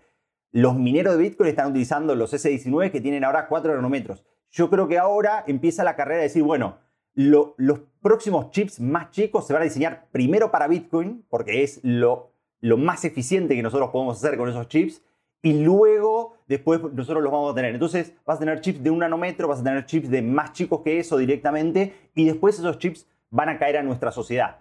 Primero se va a utilizar como concepto armamentista, como si POU fuese un concepto de militar, como dijo Pablo. ¿sí? Primero se desarrolla la tecnología para uso militar y luego después nosotros la adoptamos para nuestros usos cotidianos. Pues, Pablo, sí, ¿quieres decir algo? Me, gustó la analogía de quemar los barcos. Yo siempre hago el chiste, es como cuando uno sale con amigos y dice, hoy salimos sin el auto. Eh, ahí, tengo, ahí tengo una pregunta. Es el principio de la desventaja de Sahabi ese. Exactamente. Tengo una pregunta con respecto al tema de, Proof of Work y de basarse en la energía, que es, por ahí, digo, ahora, por ahí la podemos charlar después, que es, yo el problema que veo es una red que cada vez tiene mayor valor dentro, que está asegurando, ¿sí? Eh, si el precio del, token sigue subiendo, va a ser cada vez más grande. Entonces tenemos cada vez más valor que asegurar. ¿sí? Por lo cual, desde el punto de vista de un atacante, el botín crece. ¿sí? Entonces, si el botín crece, debería crecer también la cantidad de energía que estamos dando para asegurar a la red. Ahora, el problema que yo veo con, Bitcoin es que Bitcoin nosotros lo compramos porque estimamos que es por diseño uno de los mejores activos de reserva de valor en largo plazo, pero lo compramos y lo guardamos y no se tiende a que haya cada vez más transacciones. Por lo cual, ¿qué pasa si cada vez Bitcoin vale más? ¿Qué es lo que estamos estimando? ¿no? Año 2030 vale un millón de dólares, supongamos. Not financial advice, obviamente. Entonces tenemos que asegurar una red cada vez más grande y tenemos que meter cada vez más energía, pero cada cuatro años damos de recompensa la mitad de Bitcoin y además cada vez hay menos transacciones, porque digo, no se usa tanto para transaccionar, sino que lo guardamos. Entonces, si Bitcoin no logra duplicar su precio cada cuatro años, va a haber algún momento en el cual eh, ya no va a haber un incentivo para asegurar la red, porque lo que va a estar recibiendo en fees es bajo, y en un momento eso, estamos hablando de muy largo plazo, ¿eh? 20, 30 años, eso se podría llegar a romper o no. No, no lo digo malo, pero vos tenés un equilibrio. Las poblaciones siempre se van autobalanceando directamente. No es un sistema que, sea infinito. Vos cuando tenés una, dos poblaciones de, no sé, tenés lobos y conejos, por ejemplo. Esta es una idea de un libro que se llama Ishmael. Está buenísimo, léanlo. Me lo recomendó a mí mi hermano Esteban está muy bueno el libro. Entonces, cuando vos tenés una población que está creciendo demasiado con respecto a su predador natural, eh, lo que pasa es que hay más incentivos para tener hijos. Los animales automáticamente lo saben, los humanos también. Cuando vos mirás los países en donde hay más dificultades económicas, la gente tiene menos hijos. Automáticamente vos decís, bueno, no voy a poder alimentarlo, o sea, los recursos son escasos y entonces tomás ciertas decisiones económicas, ¿no? Lo digo, o sea, tener un hijo no es tal vez una decisión 100% económica, pero cuestan dinero en ese sentido, ¿viste? los pequeños niños. Y entonces las poblaciones hacen lo mismo. Cuando vos, por ejemplo, tenés la población de conejos que estaría creciendo y que hay sobrepoblación, son los mismos lobos que dicen, ah, listo, la comida está sobrando, no hay problema, directamente podemos reproducirnos tranquilos. Pero eso vos tenés como dos ondas sinusoidales que, que se van acompañando y una atrasado con respecto a la otra.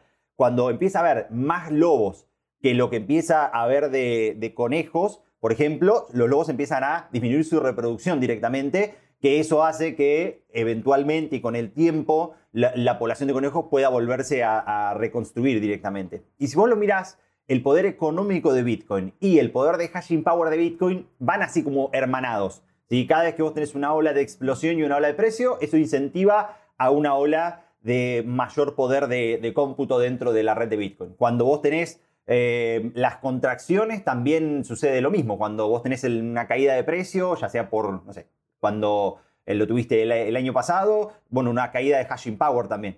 eso se va eh, controlando entre sí mismo. O sea, si en algún momento la red no tiene suficiente poderío económico como para poder bancar ese hashing power, los mineros que sean menos eficientes tenderían sí o sí a tener que salir de este sistema y no defenderlo. De esa forma, Bitcoin con los halvings lo que se va quedando siempre es con eh, el minero que tenga el menor, el menor costo energético, obviamente, y la mayor eficiencia en su producción y en sus eh, equipos directamente.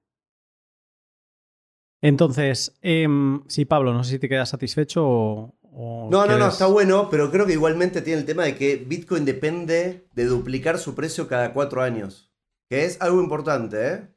Sí, Satoshi lo dijo y dijo, mira, esto es un resultado binario, lo estoy parafraseando, o dentro de 20 años, o el bloque va a estar lleno, o el bloque va a estar vacío, pero no hay un punto medio, por decirlo así, ¿viste? O sea, o esto es recontra popular y eh, tenemos todos Bitcoin como reserva de valor y están las suficientes transacciones entre naciones, estados, personas, exchanges, developers, como para mantener la seguridad del bloque y todos haciendo transacciones diarias en Lightning Network, solución de escalabilidad que se llame, o Bitcoin falla como mecanismo. Pero Bitcoin no va a consumir, por ejemplo, la energía del mundo como decían en el 2017. Eso, esa locura que de, la gente que decía eh, esto va a terminar, va a subir la temperatura de la Tierra a 100 grados, no es cierto, son modelos muy fallidos directamente, ese tipo de cosas.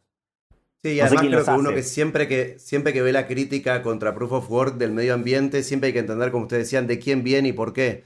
Si una mm. nación nos está diciendo que Bitcoin eh, consume mucha energía, pero la semana siguiente hace una prueba nuclear en el medio del Pacífico y consume 10.000 veces lo mismo que va a consumir Bitcoin en 10 años, bueno, ya está.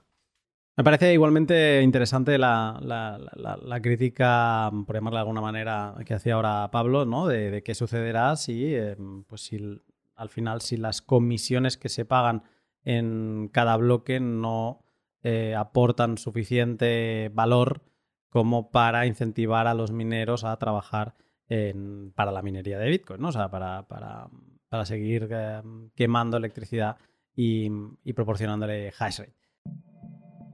Te interrumpo un momento para hablarte de mis otros dos sponsors. Este primer sponsor del que te hablaré ahora tengo claro que en este debate estaría 100% del lado POU, de las cosas, claro, porque estoy hablando de Brains, la empresa de los chicos buenos de la minería que se encarga de todo lo relacionado con software minero Bitcoin. Estuve con ellos, eh, con todo el equipo en Riga, y fue de hecho gracias a ellos que acabé en el Beef Stick nada más a aterrizar. ¿Y qué quieres que te diga? No puedo estar más contento de estar colaborando con ellos. ¿Por qué? Pues mira, sencillo. Eh, su core business está en granjas grandes de mineros que deciden trabajar con ellos para que sus ASICs miners eh, sean más eficientes y por lo tanto produzcan más con menor consumo y todo ello gracias a utilizar el firmware de Brains OS Plus. Y con eso ellos tendrían suficiente. Pero no se quedan ahí, en el B2B. Eh, enfocan muchísimos esfuerzos en formar a los pequeños mineros y entusiastas como yo con material gratuito de máxima calidad como el que encuentras en su panel Insights, en su blog o en su recién publicado libro sobre los fundamentales de la minería de Bitcoin. Eh, todavía está, eh, o sea, únicamente está disponible en inglés de momento y solo lo van entregando ellos eh, de forma gratuita en las conferencias. En breve se podrá comprar y en breve también estará disponible para acceder a él de forma gratuita en, en, digital. Como dirían en inglés, ellos son unos verdaderos badasses. a lo que si algún día localizas en una conferencia, ya verás que están siempre rodeados de gente. Si como a mí te pica la curiosidad con la minería, mm, sigue el link de la descripción y disfruta de todo el contenido que Brains tiene por ofrecerte. Y leen la web para tomar préstamos y darlos también a otros particulares sin datos personales y sin ceder la custodia a un tercero ni rehipotecar tus Bitcoin. Esto último es muy importante. Len es la web hermana del exchange Hodel Hodel y utiliza el mismo sistema multifirma para que nadie se vaya con lo que no es suyo. En Len, si tienes Bitcoin, puedes utilizarlo como garantía y tomar un préstamo en stablecoins y devolverlo en el plazo acordado. Si por el contrario tienes stablecoin, puedes prestarlas y recibir un buen interés a cambio. Len es la libertad de practicar finanzas sin las intrusiones en privacidad del sistema tradicional. Si todavía no conoces los tipos de interés que se mueven en la plataforma, anímate a echarle un vistazo siguiendo el link de la descripción y recuerda que son el único servicio que te permite hacerlo con Bitcoin nativo. Pero, pero bueno, em, tratada esta, vamos a pasar, habiendo hecho una introducción, que hemos estado casi una hora con la introducción, vamos a pasar a una parte que la voy a acelerar un poco y me voy a saltar algunos de los puntos porque si no, no vamos a llegar. Eh, que sería más como un debate. Entonces, en la parte del debate hay varios temas y he seleccionado críticas hirientes para cada uno de los lados. Entonces, obviamente, la crítica hiriente para el lado de Pose se las voy a ir tirando, lanzando a Julián y viceversa con las del post. Y aquí es donde sí que os animo a que si consideráis que mm, Pablo o Julián se están yendo por las ramas y no acaban de contestar o defender bien o no están diciendo las cosas como son, pues que entréis en, debate. Eh, voy a empezar por la parte de, seguridad. Y en esto, lo decía antes Pablo, que una de las ventajas que él ve del post en Ethereum es la seguridad. Pues Julián, el post de Ethereum es más seguro porque para recibir un ataque civil como el del 51% en Bitcoin, en post se ha de llevar hasta el 67% del stake. Por lo tanto, es un porcentaje mayor que el, que hay en Bitcoin. ¿Qué, hacemos con esto? Sí, hay que entender bien qué es, lo que incentiva el, POS, ¿no? el Proof of Stake. Yo creo que incentiva cada vez eh, más superficies de ataques que, tal vez de otro mecanismo no, las tuviera. Por ejemplo, POS, él lo describe como, como un ataque netamente eh, económico, lo que sucede con los POS y los tokens y la rehipotecación de, activos que uno va obteniendo a través de, estos mecanismos, yo creo que lo termina debilitando básicamente. O sea, no, no lo termina haciendo como algo más resistente a, la censura, sino que habilitas esas puertas, ¿sí? Donde, no sé, una caída de precio rápidamente puede hacer que ese 67% del stake que hay sea una cantidad mucho menor de dinero con respecto a lo que sería un ataque económico. Y también que eh, el hecho de cómo está construido POS, ¿sí? Básicamente el hecho de conocer de antemano cuáles son los listados de valores de los attestators y de los, los blocks eh, producers, básicamente em, yo creo que genera ataques o genera incentivos para que aparezca cada vez miner extracted value, valor extraído de los mineros. En Bitcoin eso no existe porque al sumo vos envías una transacción, alguien te puede frontranear con otra transacción, pero tu nivel de fino cambia, salvo que vos quieras pagarlo directamente.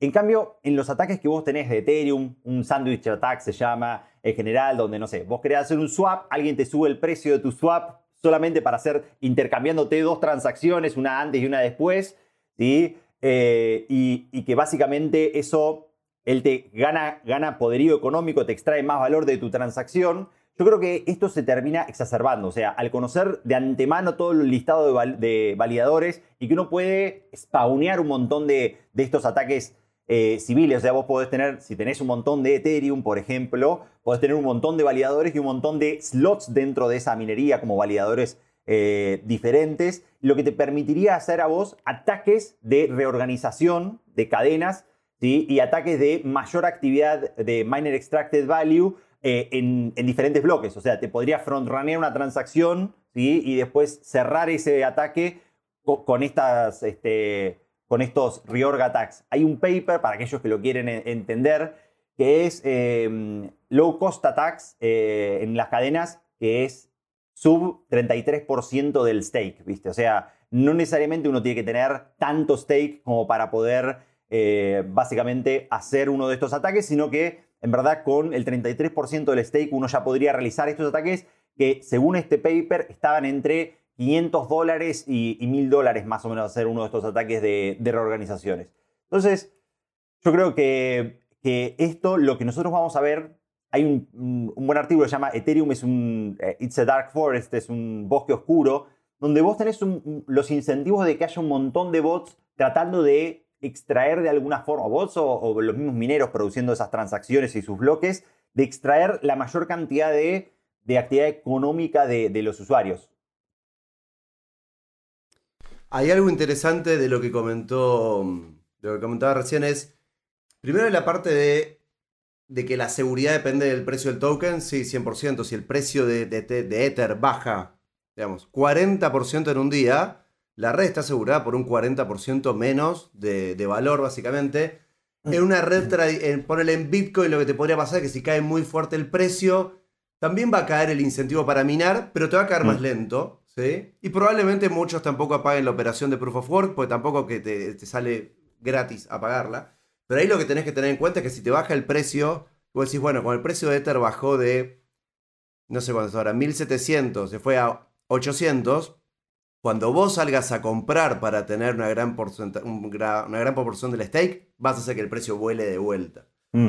Y después algo interesante que, lo que, lo que dijiste, son constantes de tiempo diferentes, ¿viste? Uno es un, sistema netamente digital y por eso es más rápido. Y en cambio, como bien vos dijiste, armar o desarmar una operación minera tiene otros tiempos por ser un sistema físico también.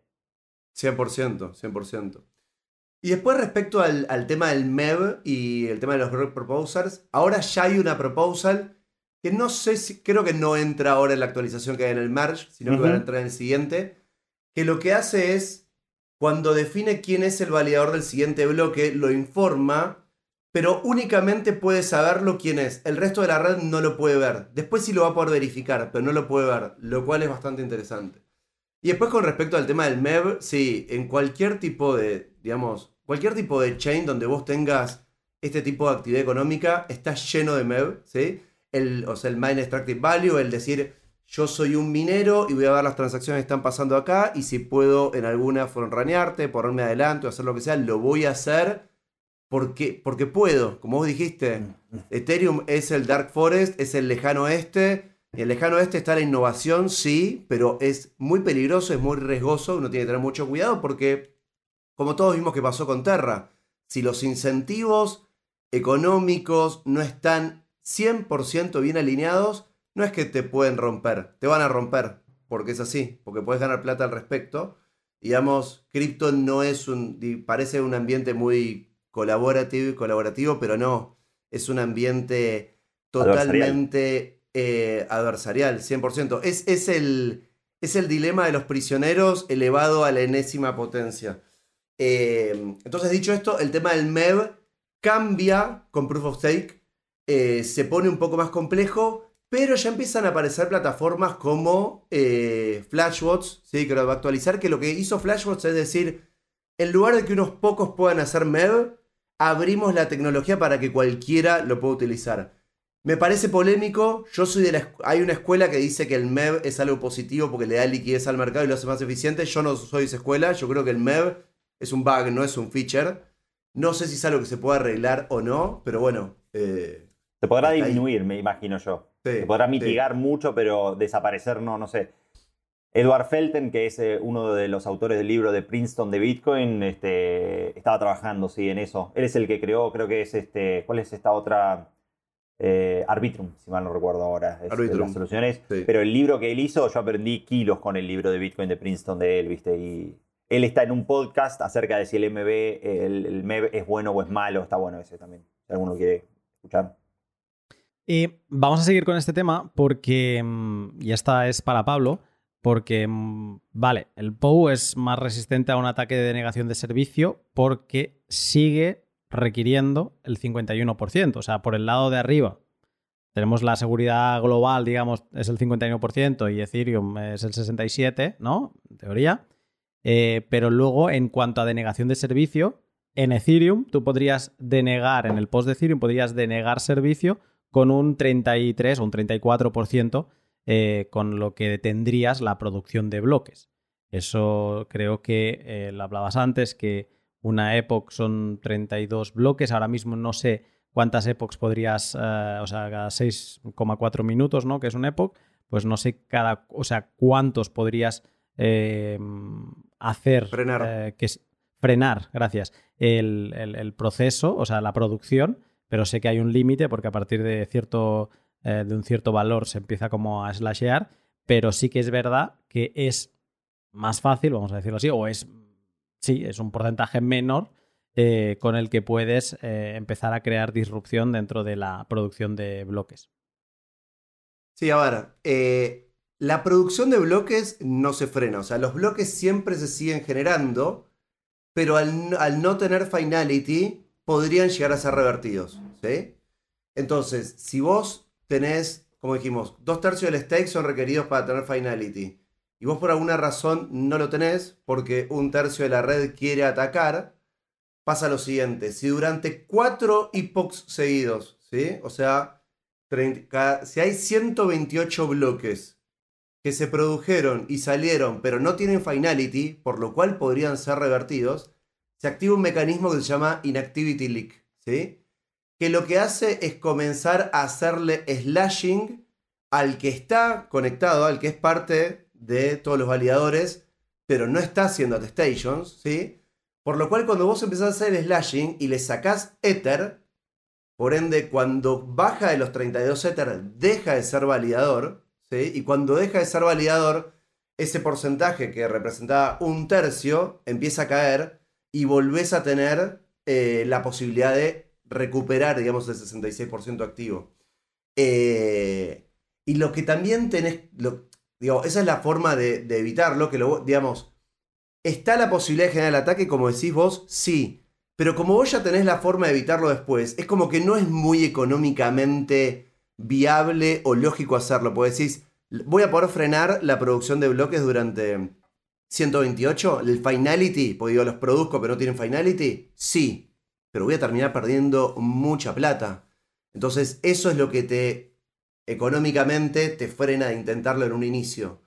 Eh, y después también al, al requerir mucho más capital, digamos, porque decir, pongo en juego un tercio del stake en, en, Ethereum, que es, hoy en día son 10 mil millones de dólares, ¿sí? Pero yo creo que cuando pasemos el merge, la cantidad de Ether stakeado como mínimo, de forma muy rápida, va a pasar al doble, ¿sí? Pero de a poco porque van entrando en una cola es una cantidad de capital muy, muy, muy grande y, al, ser el castigo directo sobre tu capital, digamos, de vuelta el incentivo baja, baja muchísimo a hacerlo. Porque perdés capital, no lo tenés más. No es que, bueno, vuelvo a conectar la placa en otro lado y arrancamos de vuelta a minar. No, chau.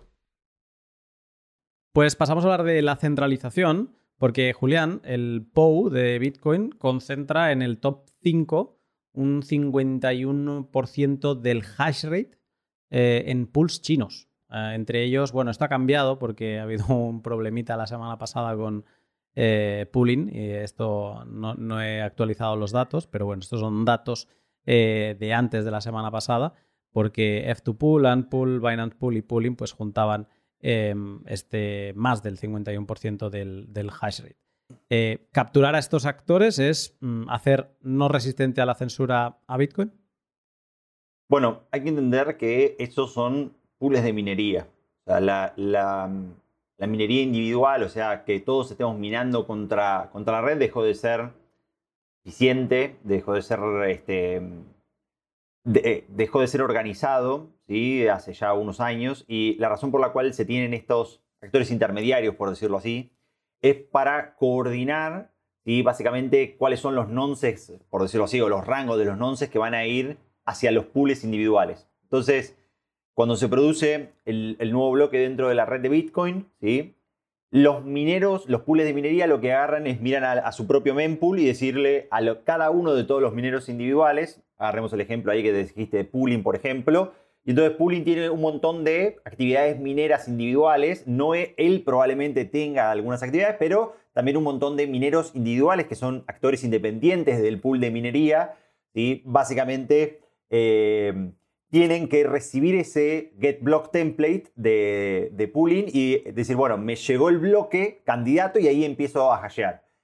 Cada tanto alguno seguramente va a ver que hay un bloque que tiene una sola transacción, que es la transacción de Coinbase. Eso sucede porque en ese intervalo de tiempo que uno tiene de, comunicación entre el pool de minería y el minero individual, el minero tiene el incentivo todavía de seguir minando, aunque sea un bloque vacío con una transacción de Coinbase para poder este, aprovechar al tiempo el hashing rate que él tiene. Ese mismo mecanismo de incentivo de él minar individual eh, es el mismo incentivo que él tiene de si detecta que su pool de... Y para eso el mismo minero también tiene que tener un propio nodo, o sea, no, no tiene que ser solamente una máquina operatoria de hashing, sino que también tiene que ser un participante de la red. Y entonces, si de pronto él dice, ¿por qué no me estás mandando estas transacciones? Supongamos pooling, el, pool de minería.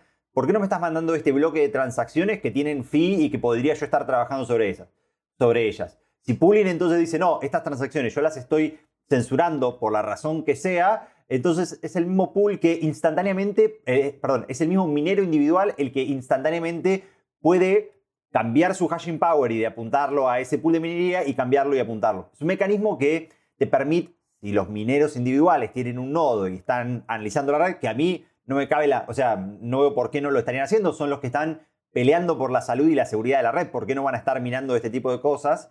Eh, básicamente van a decir, bueno, no me conviene participar de un pool de minería que esté censurando transacciones, la razón que sea, o si hay un pool que esté demasiado, no sé, un pool que tiene el 51%, en un momento hubo en la historia un pool de minería que tenía el, 51% y automáticamente él redirigió el hashing power y dijo, che, balanceemos esto para que la red sea más, este, no sé cómo decirlo, eh, porque no sé si la palabra es de... Más distribuida. Sí, más distribuido el hashing, el hashing power. Sí, es una buena palabra. ¿Alguna crítica sobre este tema, Pablo? No, la pregunta de todo que estaba buscando acá, estaba buscando en Pulse Stats, es, por ejemplo, Ethermine hoy en día está censurando transacciones. Hoy lo hace.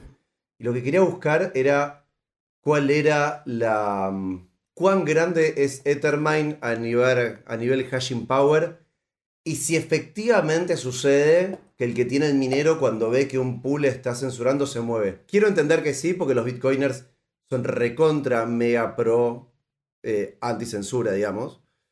Pero quería ver si ah, la práctica efectivamente sucede. Ethermine es, eh, es, es, Ethereum, entiendo únicamente. O sea, no es. Eh, no, yo no lo veo como un pool de, como un pool de Bitcoin. Bitcoin. Creo que entonces se me confundió el nombre, no es Ethermine. Hay, Pero Ethermine es el que está censurando transacciones de Tornado Cash. Sí, pero hay un pool, ahora se me fue el nombre, hay un pool de Bitcoin muy grande que está en Estados Unidos. Mara. Está censurando transacciones. Marathon. Puede ser.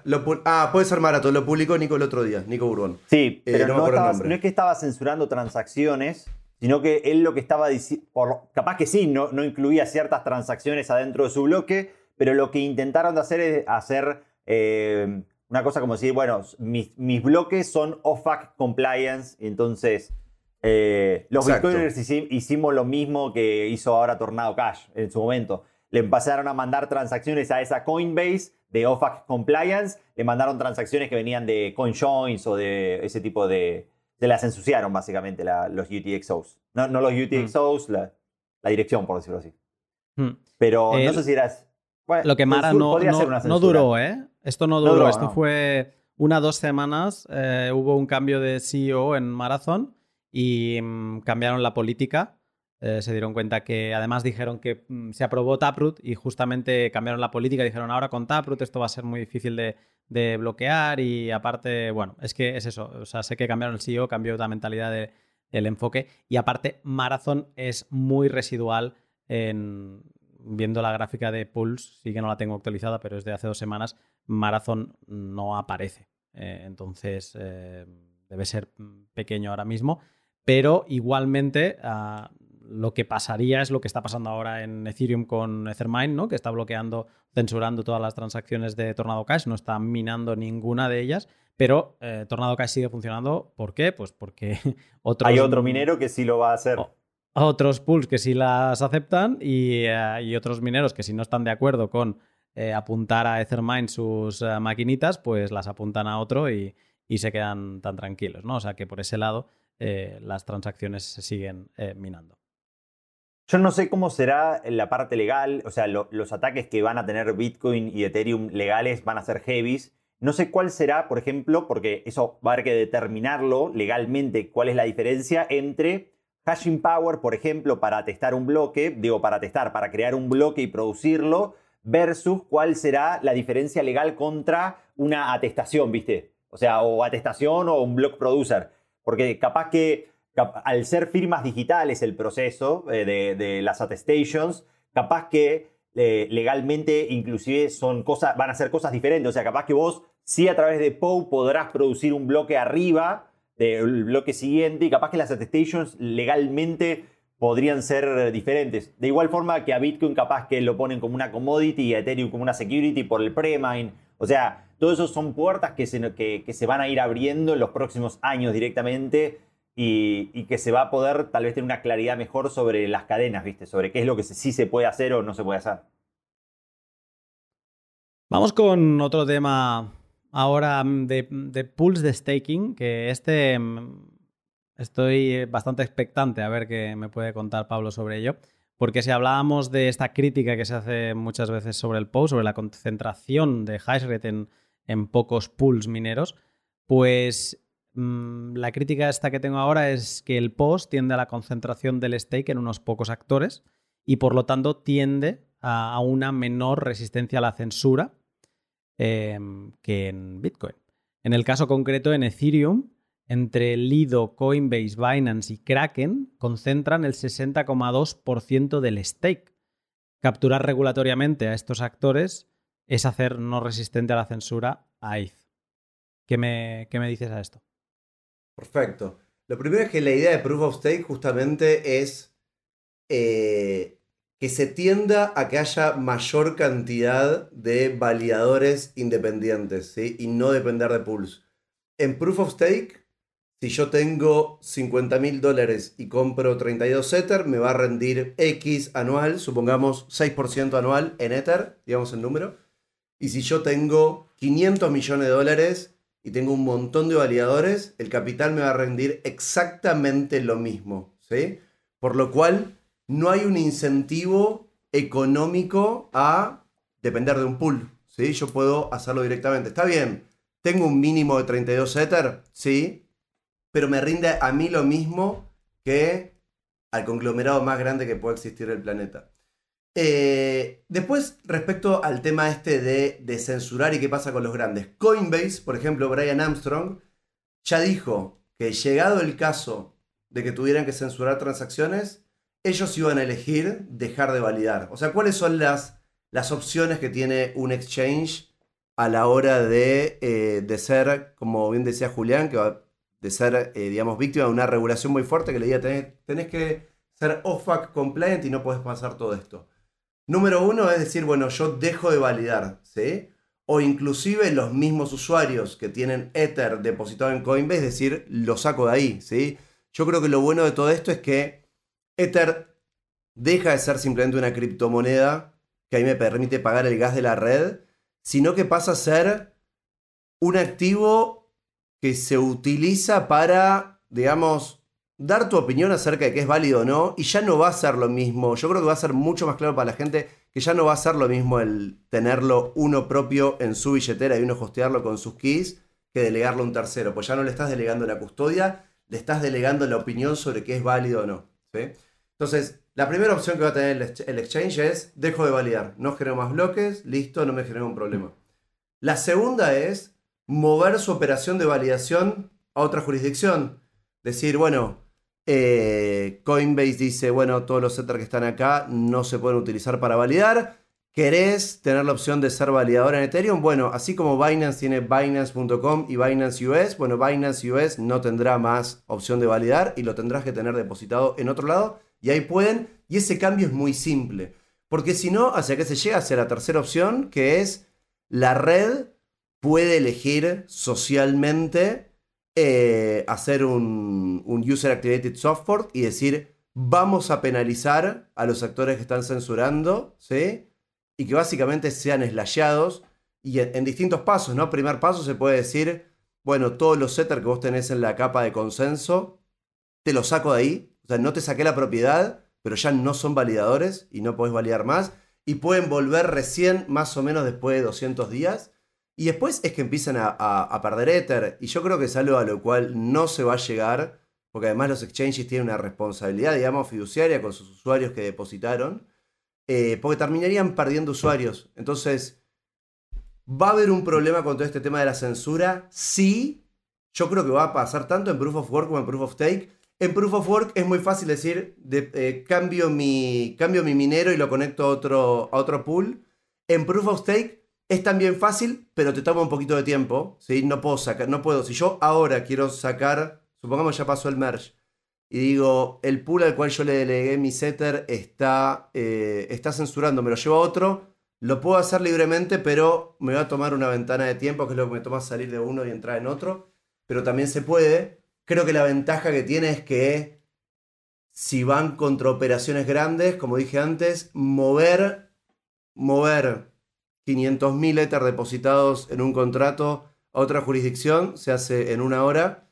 Mover, no sé cuántas placas tiene una operación de minería, pero mover 10.000 placas de Estados Unidos a donde sea, a Corea del Sur, bueno, va a ser un par de semanas y es un proceso mucho más complejo.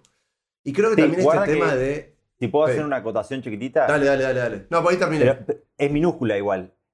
Guarda que moverlos sí, pero crearla. O sea, mover si no, no tenés la infraestructura, crear la nueva entidad legal para poder moverlas y recibir esos fondos en otra jurisdicción, eso sí te va a llevar tiempo. No, no va a ser el tiempo de mover equipos, pero no sé, o sea, dependiendo de las jurisdicciones, hay algunas que son más buenas y otras que cuestan más, ¿viste? Entonces no sé si tan fácil uno puede, si ya la tenés, es una transacción, listo. Pero si tenés que armar la infraestructura, mm, ah. estás ahí complicado también. Yo creo que todos los que son mineros, validadores, exchange, esto, digo, la industria ya sabe que se viene un problema muy grande con el tema regulatorio. Mm. Y, me imagino que Coinbase, Kraken, eh, Binance y demás ya deben, tener 178 sociedades con 178 estudios distintos en todo el mundo. Y, preparados y que deben estar pensando lo mismo que estamos pensando nosotros, ¿viste? Es como, esto ya lo tengo que tener armado sí o sí para por si pasa. Yo creo que va a ser como y también creo que... Sí. De, la Piratería, de, la piratería, no sé si alguno consume todavía cosas este, del mercado pirata, por decirlo así, pero siempre que a vos te atacan, o del streaming pirata, por decirlo así, no sé, querés mirar deportes en una página, y a, mí me pasaba que te cerraban una y aparecen clones de esa misma página web instantáneamente, o sea, no hay chance que lo puedas frenar, o sea, se mueve muy rápidamente el software. Totalmente, totalmente. Ahí también la, la otra ventaja que tiene es que si yo quiero, supongamos que un futuro distópico en el cual la regulación se puso pesada a nivel mundial en todos lados. Eh, detectar una operación de proof of stake es mucho más difícil que detectar una de proof of work. Bueno, la de proof of work la detectás igual que la de una planta de marihuana. O sea, ¿dónde está consumiendo energía? Y listo, fácil, es ahí. Por el consumo de energía y por el calor.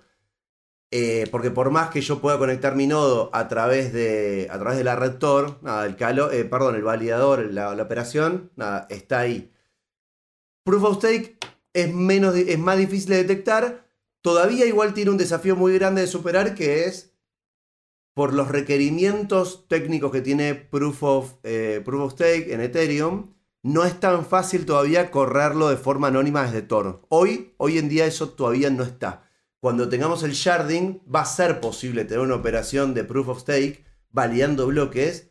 Te diría que prácticamente Digo, el 100% de anonimato no sé si existe, pero a ese nivel, porque básicamente voy a estar sobre una red de Tor y anda a encontrar dónde estoy. Más allá de que yo creo que el Proof of Stake a lo que va a atender dentro de 5 años es que todos seamos nodos y validadores acá, en el celular, que cada celular pueda ser un validador. Yo creo que tiende hacia eso. Es un desafío gigante, pero creo que va a llegar ese momento, ¿no? Y más descentralización que eso, no se me ocurre. Igualmente ahora, eh, no sé, o sea, tú hablabas de que mm, aunque te lleva un tiempo, ¿no? De mover tus, eh, si estás en uno de estos grandes, en un Coinbase, eh, bueno, es que ojo, era, si sumaba algún participante más, me iba al, 68% de, de, estos grandes pools de stake, ¿no? O staking pools. Entonces, ostras, tienen una porción muy grande de, todo el, el ETH estaqueado, ¿no? Entonces, eh, tú hablabas que, bueno, te lleva un tiempo, pero lo puedes mover ahora mismo, corrígeme, pero no está el mecanismo para, retirar esos ETH. ahora mismo toda esta gente que sí que mm, Coinbase le envió un mensajito hace unos meses de, ah, pues eh, pon tus ETH en ETH 2.0, como todavía se llamaba así, eh, y lo metió, esta gente está atrapada, es como una trapa de una trapa moscas. O sea, están ahí y hasta que no se habilite ese mecanismo, de momento, estos, eh, estas Lido, Kraken, etcétera, mm, tienen mucho poder de. O sea, digamos que están a expensas de que se porten bien. Porque si no, el, stake que van a perder va a ser el, de sus usuarios.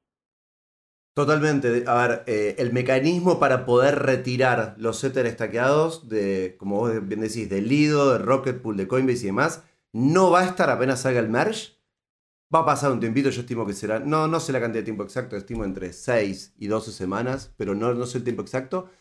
Lo que uno tiene que tener en cuenta también es que, digamos, uno tiene tres formas de, ser, de convertirse en validador o de stakear Ether. A través de algo como Coinbase, que es una empresa centralizada, hacerlo yo directamente a la red si tengo 32 Ether, que hay una gran cantidad de gente muy comprometida con el ecosistema que tiene 32 Ether, y si estás haciendo una campaña muy grande de, tener tu propio nodo, que más o menos el costo de tener un, validador de Ethereum en, hardware es de 1.200 dólares, teniendo algo súper tope de gama, si no se puede tener algo más barato.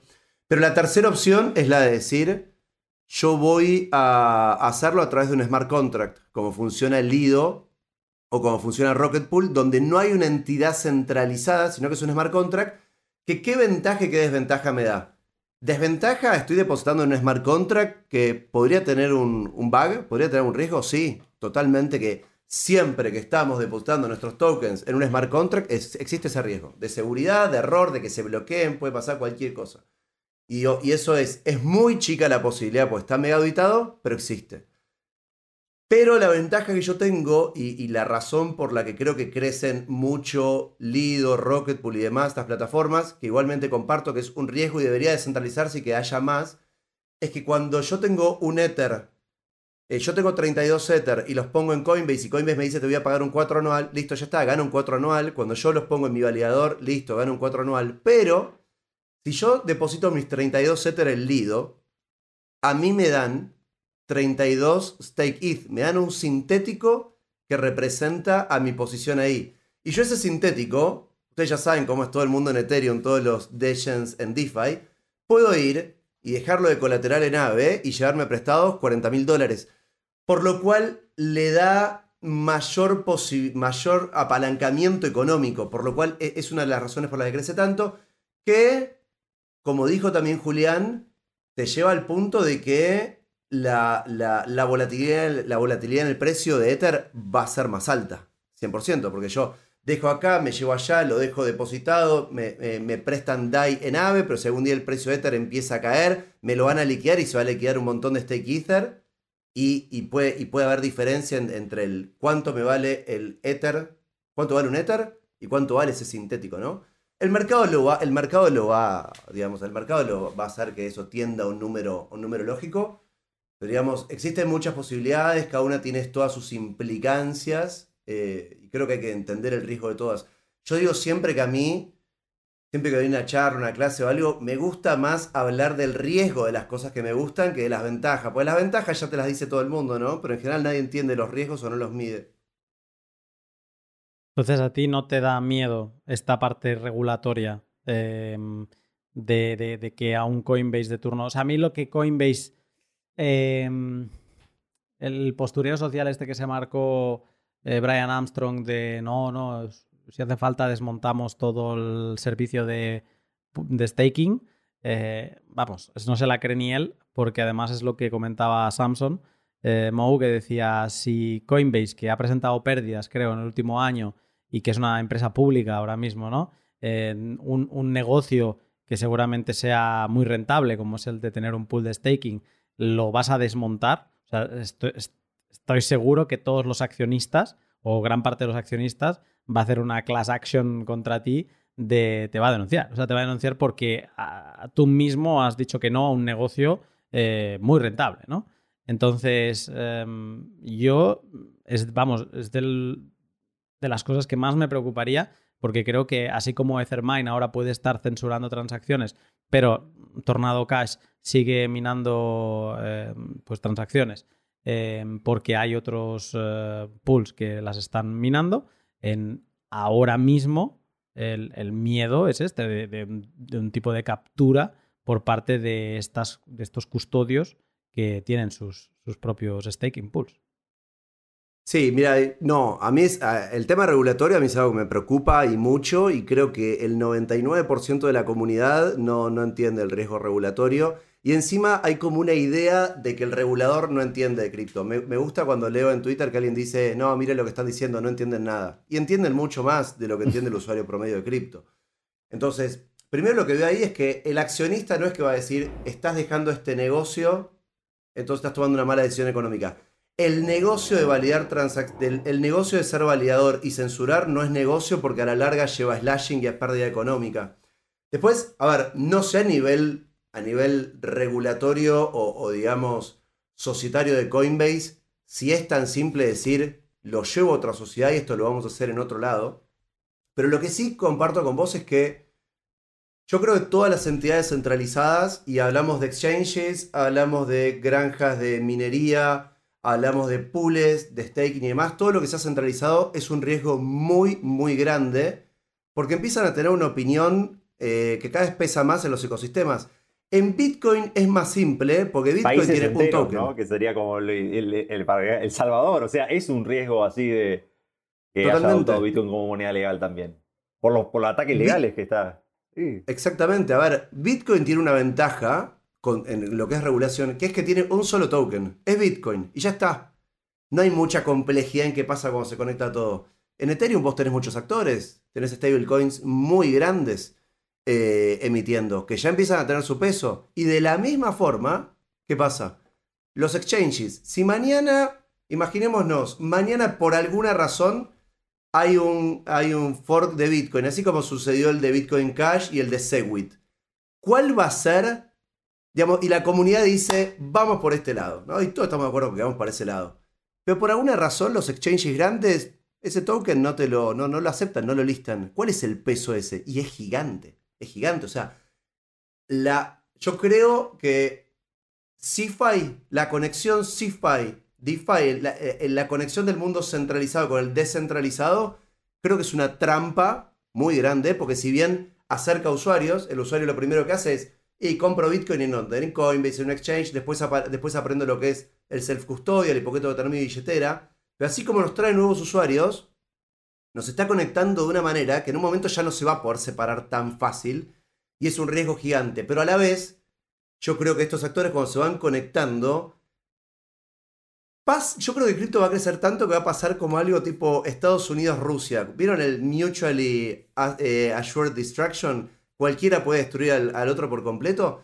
Va a estar tan conectados que yo creo que al sistema tradicional no le conviene tampoco destruir todo, porque ya el ecosistema completo de blockchain, Bitcoin, Ethereum, lo que sea, todo está, muy, está muy conectado todo. y si mañana salen a prohibir Ethereum, DeFi, Bitcoin, lo que sea, eso afecta a un montón de empresas que están cotizando y el efecto en cadena no tenés ni idea de dónde termina.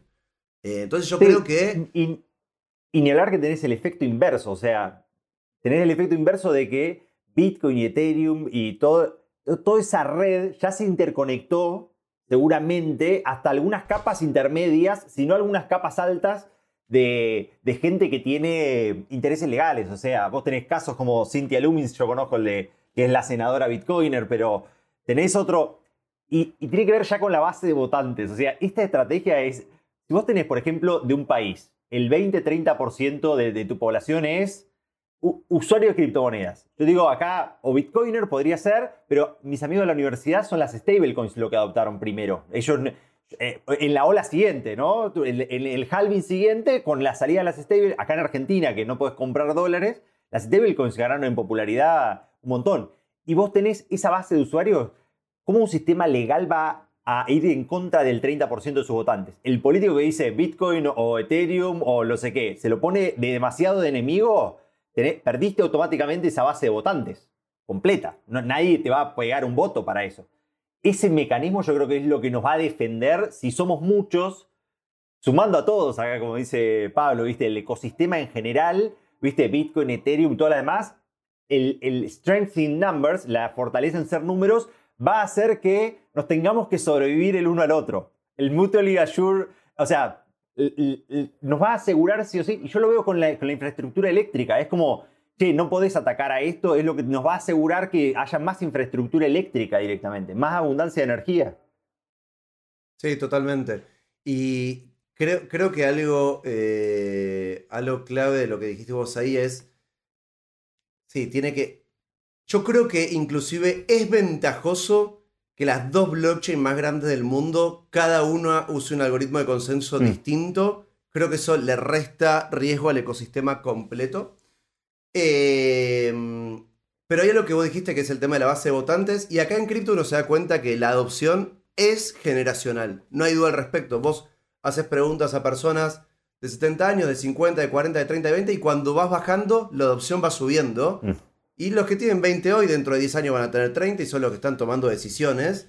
Entonces, creo que como decís vos, va, digo, hay personas de 20 que tienen, que tienen cabeza de 70, sí.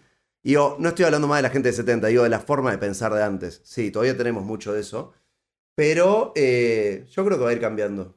Y, al final de todo, una blockchain, y esto, yo creo que las blockchains son mecanismos de, coordinación social, es eso. Eh, y, de alguna manera, al final de todo, la elección de las cosas creo que está en los usuarios, ¿no?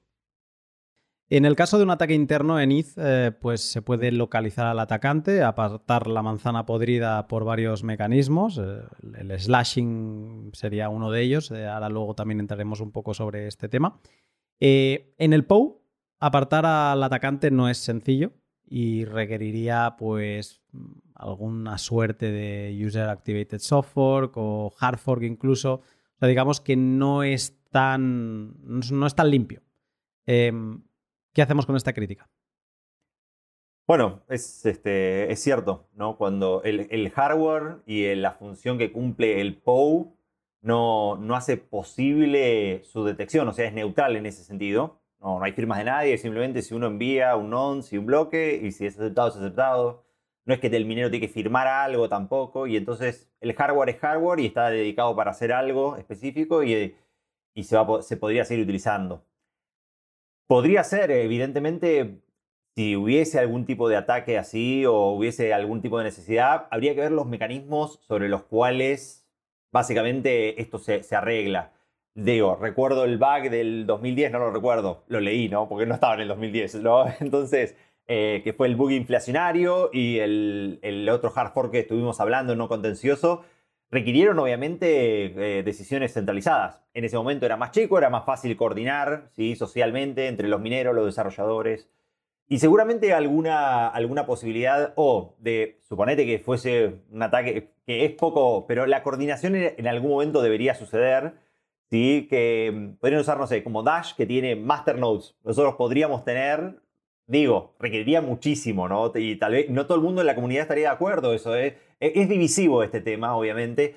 No sé, como Dash, que tiene, además de la minería POW, unos masternodes se llaman. Pero vos podrías llamarle de otra forma para que no suene a otra cosa y decir. te vamos a cancelar por esto que estás diciendo. No, no, yo no estoy diciendo que vaya a suceder. O sea, esto sería una guerra nuclear, ¿viste? Pero digo, podría ser los bloques firmados por Peter Will. No sé, digo, el que, seguimos el 49% de la cadena firmada por Peter Will y el 51% del ataque estatal. Y vos ahí tenés las dos, digo, como un chiste, ¿no? Eh, y tenés las dos cadenas y van a competir, o sea, nadie se va a unir a la otra cadena y, todos van a decir, por favor, que esto se termine. Pero eso podría ser una solución, ¿no? Digo, que, podría suceder. No digo que vaya a suceder. Yo estoy más seguro de otra, otra cosa. Se podría decidir, o sea, hacer una copia de la red y decir, listo, ya 256 murió, vamos a otro algoritmo. Pero eso es más una, como, dice, como decía Pablo, la, destrucción, o sea, destruís todos los equipos de minería para todos ahí. Es heavy, o sea, tomar una decisión. Te cargas la industria claro, te, cargas la industria entera y, además es como, bueno, ¿cuánta de la comunidad va a ir hacia eso también? ¿No? Eso. Eh, eh, pero es una posibilidad. O sea, vos decís, bueno, viene un ataque estatal. En cualquier momento está la opción de. Yo creo que es, al revés. Es como, ya están tan entrelazados los dos sistemas que estás asegurando, con, con la potencialidad de la destrucción, estás asegurando que por lo menos vas a sobrevivir un rato. Sí o sí. Digo, yo por el lado de, de, de mi corazoncito Pou que tengo, o sea, creo que esta crítica está muy bien, que se haga, pero creo que es muy lejana. O sea, llegar a, una situación en la que alguien decide invertir, que consiga los equipos. O sea, una de las gracias de, trabajar con hardware eh, es que son escasos. Y como tú bien decías antes, estamos yendo a estamos en el edge de la tecnología, los chips más avanzados, y hay escasez, hay los fabricantes las foundries hay cinco en el planeta que pueden hacer o tres que pueden hacer estos chips. O sea, al final no es sencillo conseguir estos equipos. Eh, puedes eh, expropiar, eh, por ejemplo, Estados Unidos, que ahora tiene muchos miners, puedes expropiar a la vez en todos lados una en una operación conjunta. sí, seguramente aquí la teoría de juegos aplica y una jugada de este estilo puede ir más en contra de Estados Unidos por este esta expropiación de la propiedad privada que otra cosa. O sea que digamos que está muy bien plantearlo, tenerlo sobre la mesa, pero creo que por las características que tiene Bitcoin es una opción eh, lejana.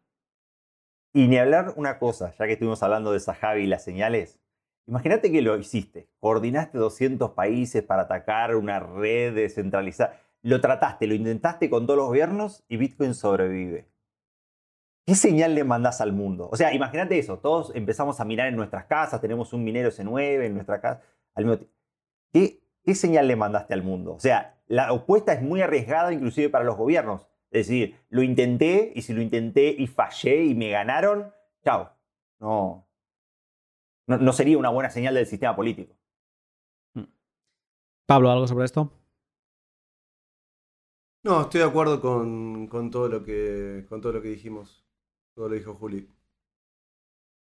Perfecto, pues ah, ahora voy contigo porque el slashing es un elemento amenazador eh, para todo aquel que no se comporte en base a cómo debería comportarse o en base también a un consenso social, porque también se habla mucho del, social slashing, ¿no? Cuando las cosas eh, no van del todo bien o se, cuando se plantean ¿no? todas estas casuísticas de que eh, staking pools eh, pues censuren transacciones y demás, siempre se sacáis a pasear lo del social slashing, ¿no?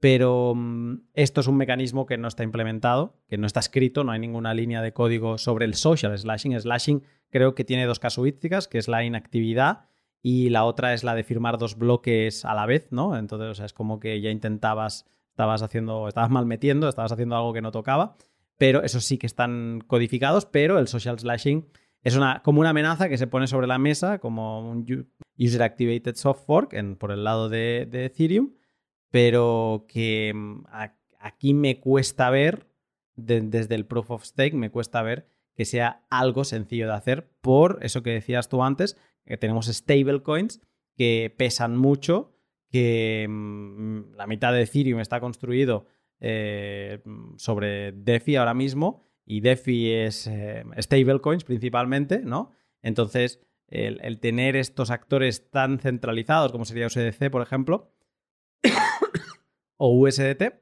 eh, ahora mismo mandan ellos más a la hora de hacer un User Activated Software, casi que se le tiene que preguntar a ellos primero qué van a hacer, porque si ellos no van, hacer un User Activated Software significa que te quedas solo sin DeFi. Te haces el User Activated Software, pero si ellos no van, ¿no? Es, como eh, cuando ahora ellos han sido los primeros que han dicho, sí, sí, nosotros nos pasamos a Proof of Stake. O sea, ellos han ganado un peso muy importante, ¿no? Y entonces, con todo esto, em, me da la sensación que el social slashing está muy bien para Twitter, pero que a la hora de la verdad me da la sensación que las manos están un poco atadas. A ver, el social slashing, básicamente como dijiste vos, es un user activated soft fork, ¿sí? Y es, y es un fork en el cual obviamente, como decía el caso recién Juli, de que hubiera que hacerlo con Bitcoin y todo, claramente es social y es político, porque es la comunidad decidiendo si lo va a hacer o no, y a dónde apoya y dónde no. Como cuando hace muchos años, no me acuerdo del año, los mineros en Bitcoin querían imponer algo y la comunidad dijo no, y los nodos dijeron no, y ganaron los nodos contra los mineros. Fuertísimo ese mensaje. Eh, acá es exactamente lo mismo. Vos tenés que hacer un, un hard fork que lo tenés que consensuar socialmente, tengamos en cuenta que llegar a esto, estamos hablando de una posibilidad muy, muy, muy baja de llegar a esto, ¿por qué? Por lo que dijimos antes, no le conviene a nadie. Imaginémonos que, no sé, Coinbase empieza a filtrar ciertos tipos de transacciones, pero no son una gran cantidad de transacciones y la realidad es que si la transacción no entra en ese bloque, entra en dos bloques siguientes, por lo cual en la práctica no afecta tanto, digo, capaz que no pasa. Pero si llegara el caso, que es un caso que creo que es muy difícil de llegar, eh, y se hace este, este, este, mm, este soft fork y vos decís, a estos validadores los saco directamente, podés elegir, podría elegir la red, borrarle, digamos, hacer slashing de sacarle cantidad de Ether o sacarle todo completo, o podría decir simplemente, te lo saco de la capa de validación, pero lo seguís teniendo todo. Pero lo que uno tiene que tener ahí en cuenta es, sí, ¿tienen mucho peso empresas centralizadas? Sí, pero de la misma manera que como yo decía, un exchange tiene peso cuando se hace un fork de decir, cuál listo y cuál no listo. Por ejemplo, USDT, Tether, ya anunció que si hubiera un potencial fork de OFAC, no lo iba a soportar. ¿sí? Entonces, ¿es un riesgo grande todo esto? Sí, pero yo creo que en el mediano largo plazo estas empresas saben que la comunidad es más fuerte que estas empresas, ¿sí? Y que si ellas apoyan algo que la comunidad, y cuando hablo de comunidad me refiero más que nada a los que construyen, que para mí es la comunidad más importante, terminan perdiendo todos, porque el negocio de USDC y de USDT, ¿cuál es? Todo el planeta le está prestando plata a tasa cero. Tomá mi plata, dame un token y ya está, y se les acaba ese negocio. Y de vuelta es un riesgo sistémico que yo creo que no les conviene. Si sucediera eso, supongamos el caso de que sucede eso, la comunidad dice vamos a forquear y vamos para este lado y USDC dice vamos para este otro, la mitad de DeFi se rompería, ¿sí? Se liquidarían un montón de posiciones y cosas. Pero como dice Fran Amati a veces, que él dice que, que, dice, ¿qué pasaría si un día se cae USDT? Porque tengamos en cuenta esto. Si, si pasa eso y hay desconfianza en USDT y USDC, la gran mayoría del flujo de capital hacia también Bitcoin, Ether y todo viene de ahí. Y si Ether se cae, se cae. Los, precios, digo, se caen de absolutamente todo, no de Ether, no de Ethereum, se caen mm. todo completito. Digamos, sería un invierno cripto muy complejo, muy largo, muy difícil de explicar a toda la comunidad, pero en el largo plazo seguiría funcionando y puede convertirse en algo más chico, pero puede convertirse en algo mucho más resiliente. No creo que lleguemos a eso, me gusta imaginármelo igual, mm. eh, pero no creo que lleguemos a eso. Y de vuelta, yo creo que esto también hay una responsabilidad muy grande de los que somos generadores de opinión o de los que hablamos del tema de explicar la importancia de, ya hablamos siempre de ser el propio custodio de los activos, pero de decir, como dije antes, hoy en día si vos tenés más de 32 Ether, deberías tener la responsabilidad de vos ser un propio nodo y vos validar y que empecemos a salir de estas plataformas, porque sí, es un riesgo grande tener un porcentaje muy grande de la toma de decisiones en un ente centralizado que como bien vos decís, puede ser regulado. Pero por eso también es muy importante a nivel técnico tener proof of stake, pues proof of stake nos va a permitir tener el sharding y el sharding nos va a permitir tener bloques, tener, perdón, tener nodos, no validadores, nodos, con requerimientos de hardware mucho más chicos y que ya la gente lo empiece a, hacer, ¿no? Pero bueno, hay que llegar con ese mensaje, no, no es fácil. Sí, Ethereum podría tener un momento como Scalability Wars. Ojo que podría no ser un bear market. Recordá que la guerra de la escalabilidad fue en el 2016, después de 2015, 16, 17, pleno bull market. O sea que. Eh, pero sí, podría ser un gran momento, como la segunda pelea de, de las blockchains, ponerle así en vez de la guerra de la escalabilidad, la guerra de la legalidad, ¿viste? Y podría ser un gran momento en donde si sale a relucir que hay muchos nodos de Ethereum y es una pelea de las empresas versus la sociedad, ¿viste? Igual para mí, las empresas y la sociedad es como un, loop. Los dos se necesitan mutuamente. No, gratis no viene todo. Vamos fatal de tiempo, así que mm, me voy a saltar como un montón de todos los puntos que teníamos, lo voy a dejar en dos y voy a ir a de huello con cada uno de vosotros. ¿Vale? O sea, es un punto que voy a, matar al POU y voy con otro voy a matar al POS. O sea, os voy a dejar sin mecanismos de resistencia civil. Em, el que veo aquí, sobre todo que además se, comenta mucho y, creo que hay mucha diferencia entre ambos, em, y donde el POU en teoría queda mal, eh, tú me dirás si me equivoco, Julián, es que el POS consume una fracción nada, es que no sé si llega al 1% o al 0,1% de toda la energía que consume el POU. Y por lo tanto, como se dice en, todos los mentideros, ¿no? como Twitter y demás, pues el POU es poco amigable con el medio ambiente, consume mucha energía y va a hervir los océanos. Aparte, produce residuos electrónicos. O sea, que es que además estamos generando unos aparatos que cada 4 o 5 años ya, ya no tienen sentido. Eh, ¿Qué decimos a esto?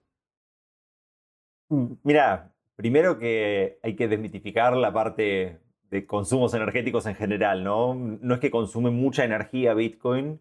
Hoy Bitcoin nada, consume este, 170 terawatts hora al año y eso es eh, de los 170.000 terawatts que, el mundo consume todo, todo el tiempo, no, no es mucho, es un 0,1% de la energía mundial directamente. De energía estoy sumando no solamente producción eléctrica, sino transporte y todo, todas las actividades humanas que nosotros tenemos. Es poca la energía, o sea, comparativamente con, con el mundo. Y después es una actividad humana más, y al ser una actividad humana, todas las actividades humanas tienen un desperdicio, desde que, vos te vistas, ¿sí? esa ropa en algún momento tiene una vida útil y vos la, la, la dejás, y bueno, es una actividad humana más, vestirse, y así como producir energías renovables, o sea, o tener una, una batería, la célula de batería de los autos Tesla, todo eso produce también desperdicio electrónico.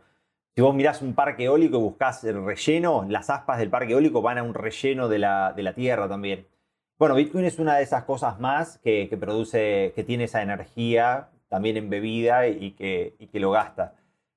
Para mí los beneficios, como todos, este, siempre son este, mejores que, los costos. Si uno quiere contabilizar lo que serían los costos de, la red de Bitcoin, hay un índice que es de DigiEconomist que dice, bueno, cuánto es el carbon footprint, ¿sí? la huella de carbón de, de Bitcoin el otro día, cuando hicimos, cuando preparé esto, eh, hice los cálculos, eh, es el de la semana pasada, y son 71,35 toneladas métricas de CO2. Y uno dice, wow, tenemos un número, ¿es ese número mucho o es ese número poco? Y mm, de acuerdo al paper, que ya te digo el, nombre del paper, eh, es una a Review of Carbon Dioxide Capture, y hay una tabla en ese paper que dice cuánto pasa dentro del mundo, ¿sí? cuánto se consume o cuánto se emite de dióxido de carbono mundialmente, y eso son 7.900 eh, toneladas métricas de CO2. Entonces Bitcoin hoy representa ¿sí? solamente el 0,8% de las toneladas de dióxido de carbono mundiales. Entonces uno dice, bueno, Bitcoin contamina como cualquier tipo de actividad humana, como un auto Tesla podría ser en el sentido de que produce también desechos electrónicos, pero cuando uno lo, mira en las escalas grandes de las cosas, realmente no, no es mucho. O sea, hay evidentemente otras decenas de, cosas más que son más prioritarias. O sea, 5.000 de esas unidades toneladas métricas son para la generación de energía, por ejemplo, y 1.000 más es la producción de cemento, que son las casas que nosotros tenemos. O sea, hoy producir casas produce más dióxido de carbono que lo que está emitiendo la red de Bitcoin, ¿no? Y, y atacar como la eficiencia, la producción de energía, yo creo que está equivocado, ¿viste? Es como lo que estábamos hablando. Bueno, Bitcoin hoy consume esta cierta cantidad de energía y esa, esa es una señal honesta de que por ahora, eh, en la relación con market cap, lo que gasta de energía lo utiliza bien para defender, o sea, lo que hay adentro vale esa cantidad de dinero, ¿viste? Directamente. Y ni hablar de que uno puede, y esta es una idea revolucionaria, no sé si revolucionaria, pero uno puede también eh, compensarlo ese dióxido de carbono. Si vos, por ejemplo, hay, una cuenta que le hicieron, hay un chabón que se llama Troy Cross y hay este, y Gemini, Gemini lo hizo también, que es decir, bueno, si uno sostiene una cierta cantidad de estas monedas, podrías offsetear y, generar esa cantidad de energía de una forma limpia, ¿no? Eh, no estoy hablando ahora de los desechos del equipamiento. Y entonces si hoy uno hace esa cuenta, hoy si tenés un Bitcoin, por ejemplo, con un S9, que lo, que lo, conectas a un panel solar, por ejemplo, por la cantidad de potencia que, dos paneles solares en verdad, que, consume, podrías estar offseteando tu porcentaje del hash rate que, te corresponde directamente. Así como tenés unas monedas, tenés un nodo, deberíamos impulsar en tener tu propio hash rate eh, también, ¿viste? ¿No?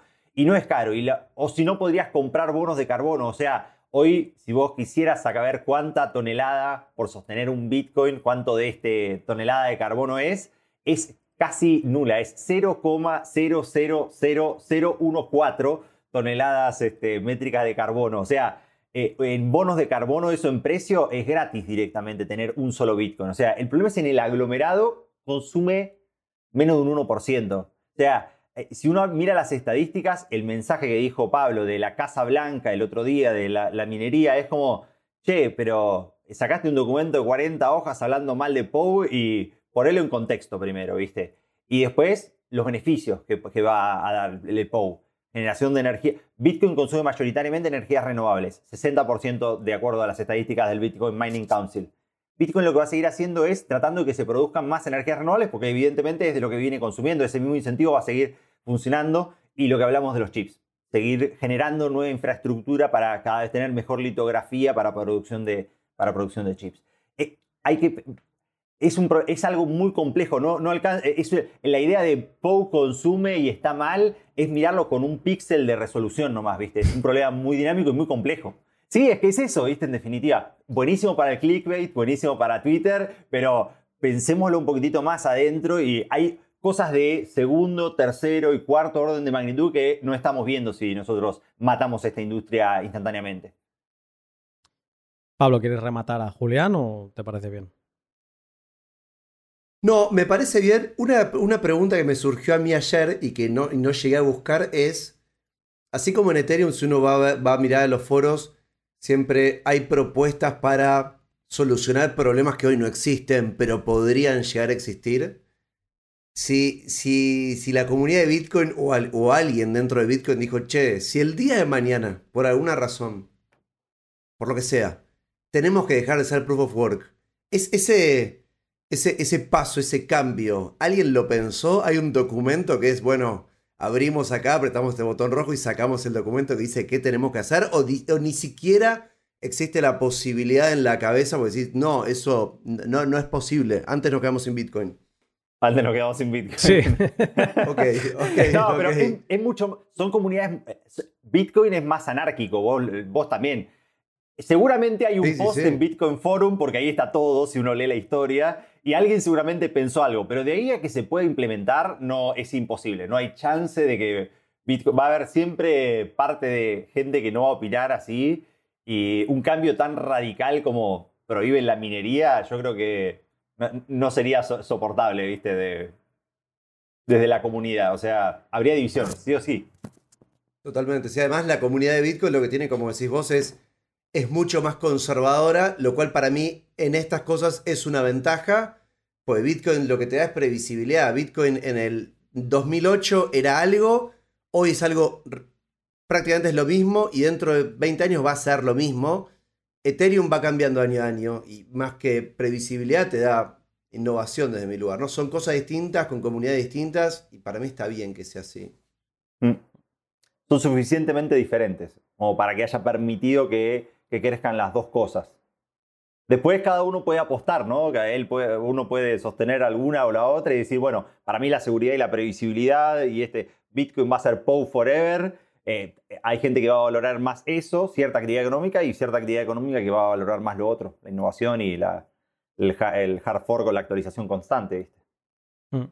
Sobre el tema de la energía, solo añadiré una pequeña frase porque a veces parece que se tenga que justificar las cosas y se tenga que comparar con lo que consume el ejército, con lo que consumen los bancos.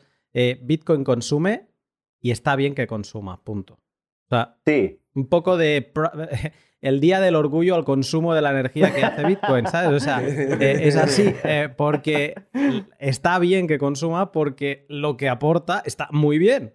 Entonces, ya está. Y como decías tú antes, o sea, consume tanto porque hay gente que los incentivos eh, que le da Bitcoin a consumir esa energía, ingente y hacer inversiones en máquinas que se le van a quedar obsoletas de aquí a cuatro años, pues le vale la pena y eh, por lo tanto lo hacen. No, nadie les pone una pistola en la cabeza, no les va a Bitmain por la noche y les apunta con un cañón para que le compren equipos.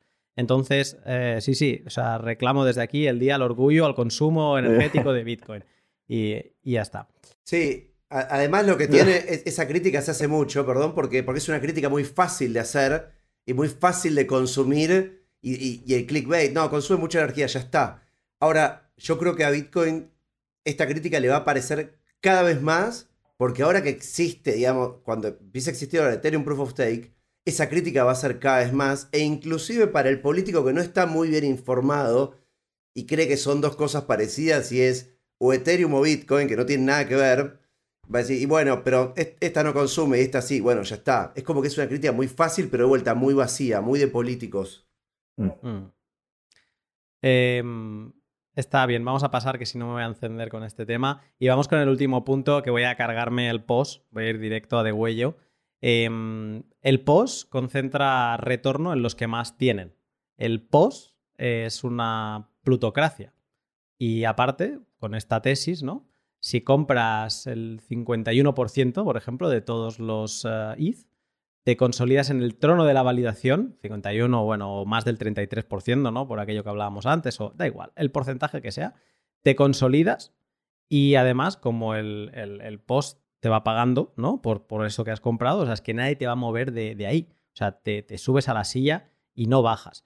En Bitcoin, si compras el 51% del hash rate, el control es momentáneo.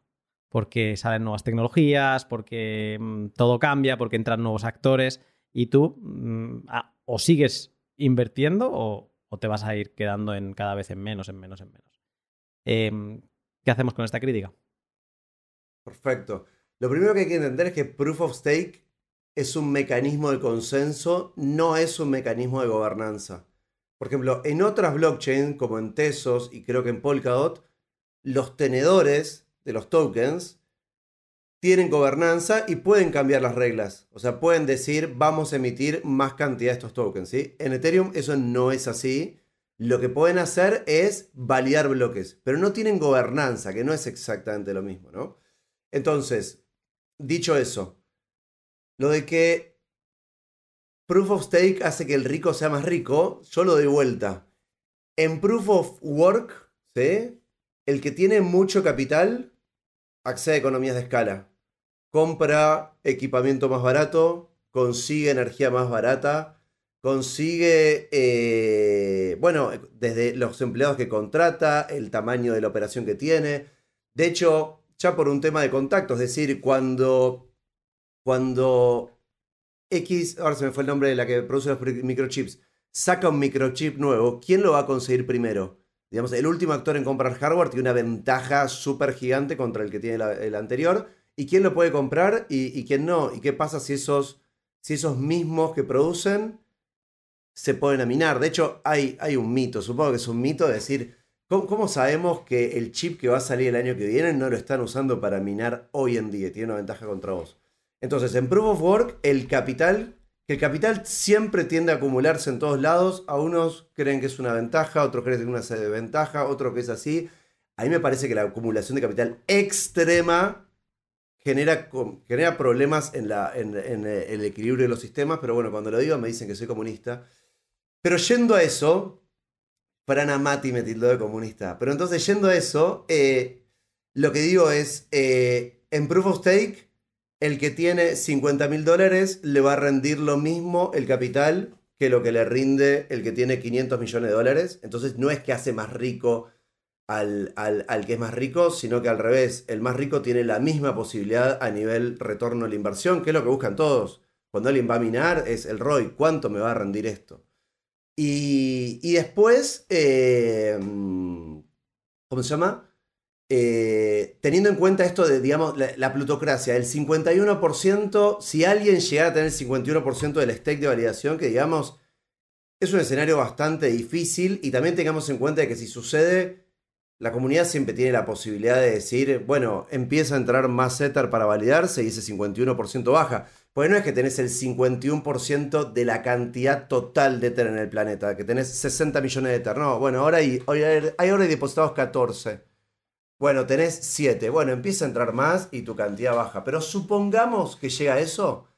El incentivo económico de ese actor va a ser, si yo estoy parado en toda esa cantidad de Ether, yo quiero que eso valga cada vez más. Y si empiezo a hacer cosas que vayan en contra de la comunidad, el precio de eso, de eso va a caer y voy a ser el primer afectado. Es como decir, bueno, me compro el 51% de las acciones de una empresa para ir a tomar una mala decisión. Está bien, bueno, pero el 51% que compraste lo arruinaste. Y llegado el caso de que ese 51% se empieza a comportar mal, como dijimos antes, siempre está la posibilidad Creo que nunca va a llegar a este escenario, no lo vamos a vivir. Sería divertido vivirlo nada más para vivirlo, aunque sea muy complejo y para poder contarlo. Pero siempre está, como dijimos, la posibilidad del social slashing, que requiere mucha, mucho tema político, eh, ponerse de acuerdo con la comunidad y demás, y decir, lo voy a sacar. Si ese actor muy grande no se está comportando como yo quiero, y bueno, lo sacamos y no le permitimos validar más. Eh, pero en caso, digamos, de que esté tomando malas decisiones, porque capaz que tiene el 51% del stake y está minando digamos, y está permitiendo que pase todo lo que tiene que pasar, y bueno, y está bien. Em, A mí hay una cosa Te que... venía con cara de repreguntarme. A ver, el... O sea, es... Hay un punto, o sea, yo soy un romántico del POU y una de las cosas que, que más me tienen enamorado es que últimamente está sucediendo bastante, quizás un adjetivo demasiado grande, em, porque en el último año se habrá visto cuatro veces que un minero en solitario ha minado un bloque, ¿no? Y eso creo que es, o sea, cuando pienso en la plutocracia del, del sistema del POS, eso es de las cosas que se me abren cuando pienso en, en el POU.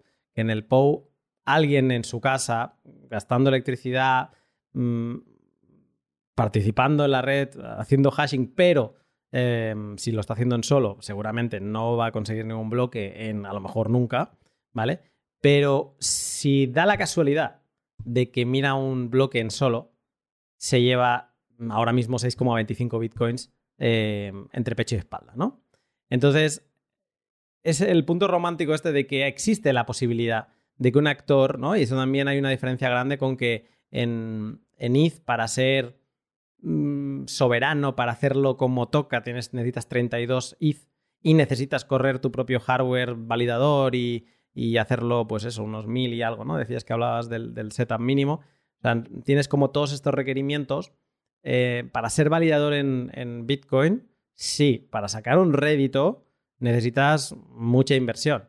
Pero tú puedes jugar, tú puedes proporcionar un hash rate, no sé, invento de 10 terahashes. No te va a aportar económicamente un valor mm, razonable como para hacerlo en un pool, pero quizá lo haces en solo y cruzas los dedos. Que algún día te toque la lotería, porque esto es básicamente así. Pero existe esa posibilidad, ¿no? Y estamos hablando de unos equipos que, que, no valen dinero, que incluso podrías minar con, con tarjetas gráficas de ETH, las podrías poner pues en lugar de ETH a, Bitcoin y, eso, cruzar los dedos. Y ahí es donde veo eh, pues una de las... una diferencia que, que el POU tiene, que el POU, aunque sea muy difícil hacerlo profesionalmente, eh, muy caro también, y efectivamente necesitas de destinar mucho capital, eh, sigue permitiendo que esos solo miners que van apareciendo cada tanto, con 100 terahashes, así, y, creo que hace un año salió uno que tenía 90 terahashes, que es una minucia, eh, para minar un, bloco, a un bloque y que parte de esos 90 terahashes eran era como un mini rig de USBs, o sea, de lo más antiguo de minería por en, o sea, eso fue como la locura, ¿no? Que eso suceda, pero es muy bonito.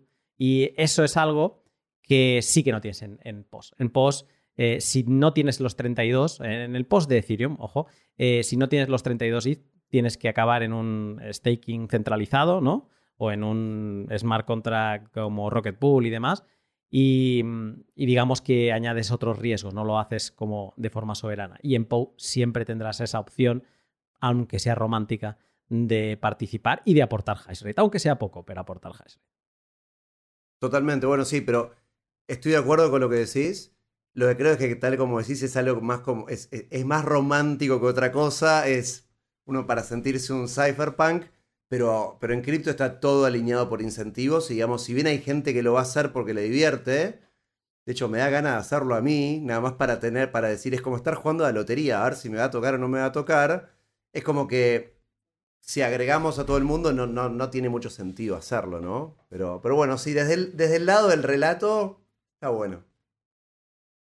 Yo creo que algún día, eh, y creo que ¿Hay algún actor en Bitcoin que está trabajando en eso, en conseguir aportar de alguna manera unos equipos mmm, pues que no tengan un gran hash rate, pero que tengan un hash rate razonable? No sé si quizás serán 10 terahashes o algo así. Y que entre mucha gente se pueda sumar un buen pellizco de hash rate y de alguna forma mmm, distribuir eh, ese hash rate un poco más, ¿no? O sea, o que exista un hash rate de pequeños mineros que, que esté ahí trabajando. Yo creo que eso se acabará viendo en algún momento, no sé qué importancia tendrá y no sé cómo incentivarán que la gente quiera gastar el dinero que eso cueste, no solo el hardware, sino el, mantenerlo encendido y más con el precio de la electricidad como está últimamente. Pero, pero bueno, puede ser que, que lo veamos eh, en algún futuro no muy lejano. Eh, Julián, no sé si quieres añadir algo más. No, está, es muy buena la idea y yo creo que Satoshi lo describía como de Anonymous Proof of Work, la, forma, la prueba de trabajo anónima. Y el, mecanismo de consenso de Nakamoto es eso, 51% de la minería de forma anónima, ¿viste? O, coordinada como para trabajar honestamente. Todas las demás condiciones son condiciones de borde. Yo creo que eh, eso es lo que tenemos que fomentar, tal vez, este, este halving, este epoch de minería, la, minería, este epoch de halving, digo, la minería en las casas. O sea, cada uno o, offseteando nuestra huella de carbono, o si tenés, no sé, un Bitcoin, poné un S9, listo, y, y aportás hash rate a, la red. Creo que eso va, a servir y va a ser muy útil. Eh, chicos, normalmente siempre hago muchas preguntas, me las apunto y al final acabo haciendo un 70% de las preguntas que hago. Creo que es la primera vez que a lo mejor no hemos superado ni el 40%. O sea, he calculado extremadamente mal el tiempo que íbamos a estar en cada cosa. Yo en la introducción le puse como en 20 minutos nos la ventilamos y hemos estado una hora. O sea que así nos hemos plantado en dos horas y cuarto y tampoco os quiero seguir machacando.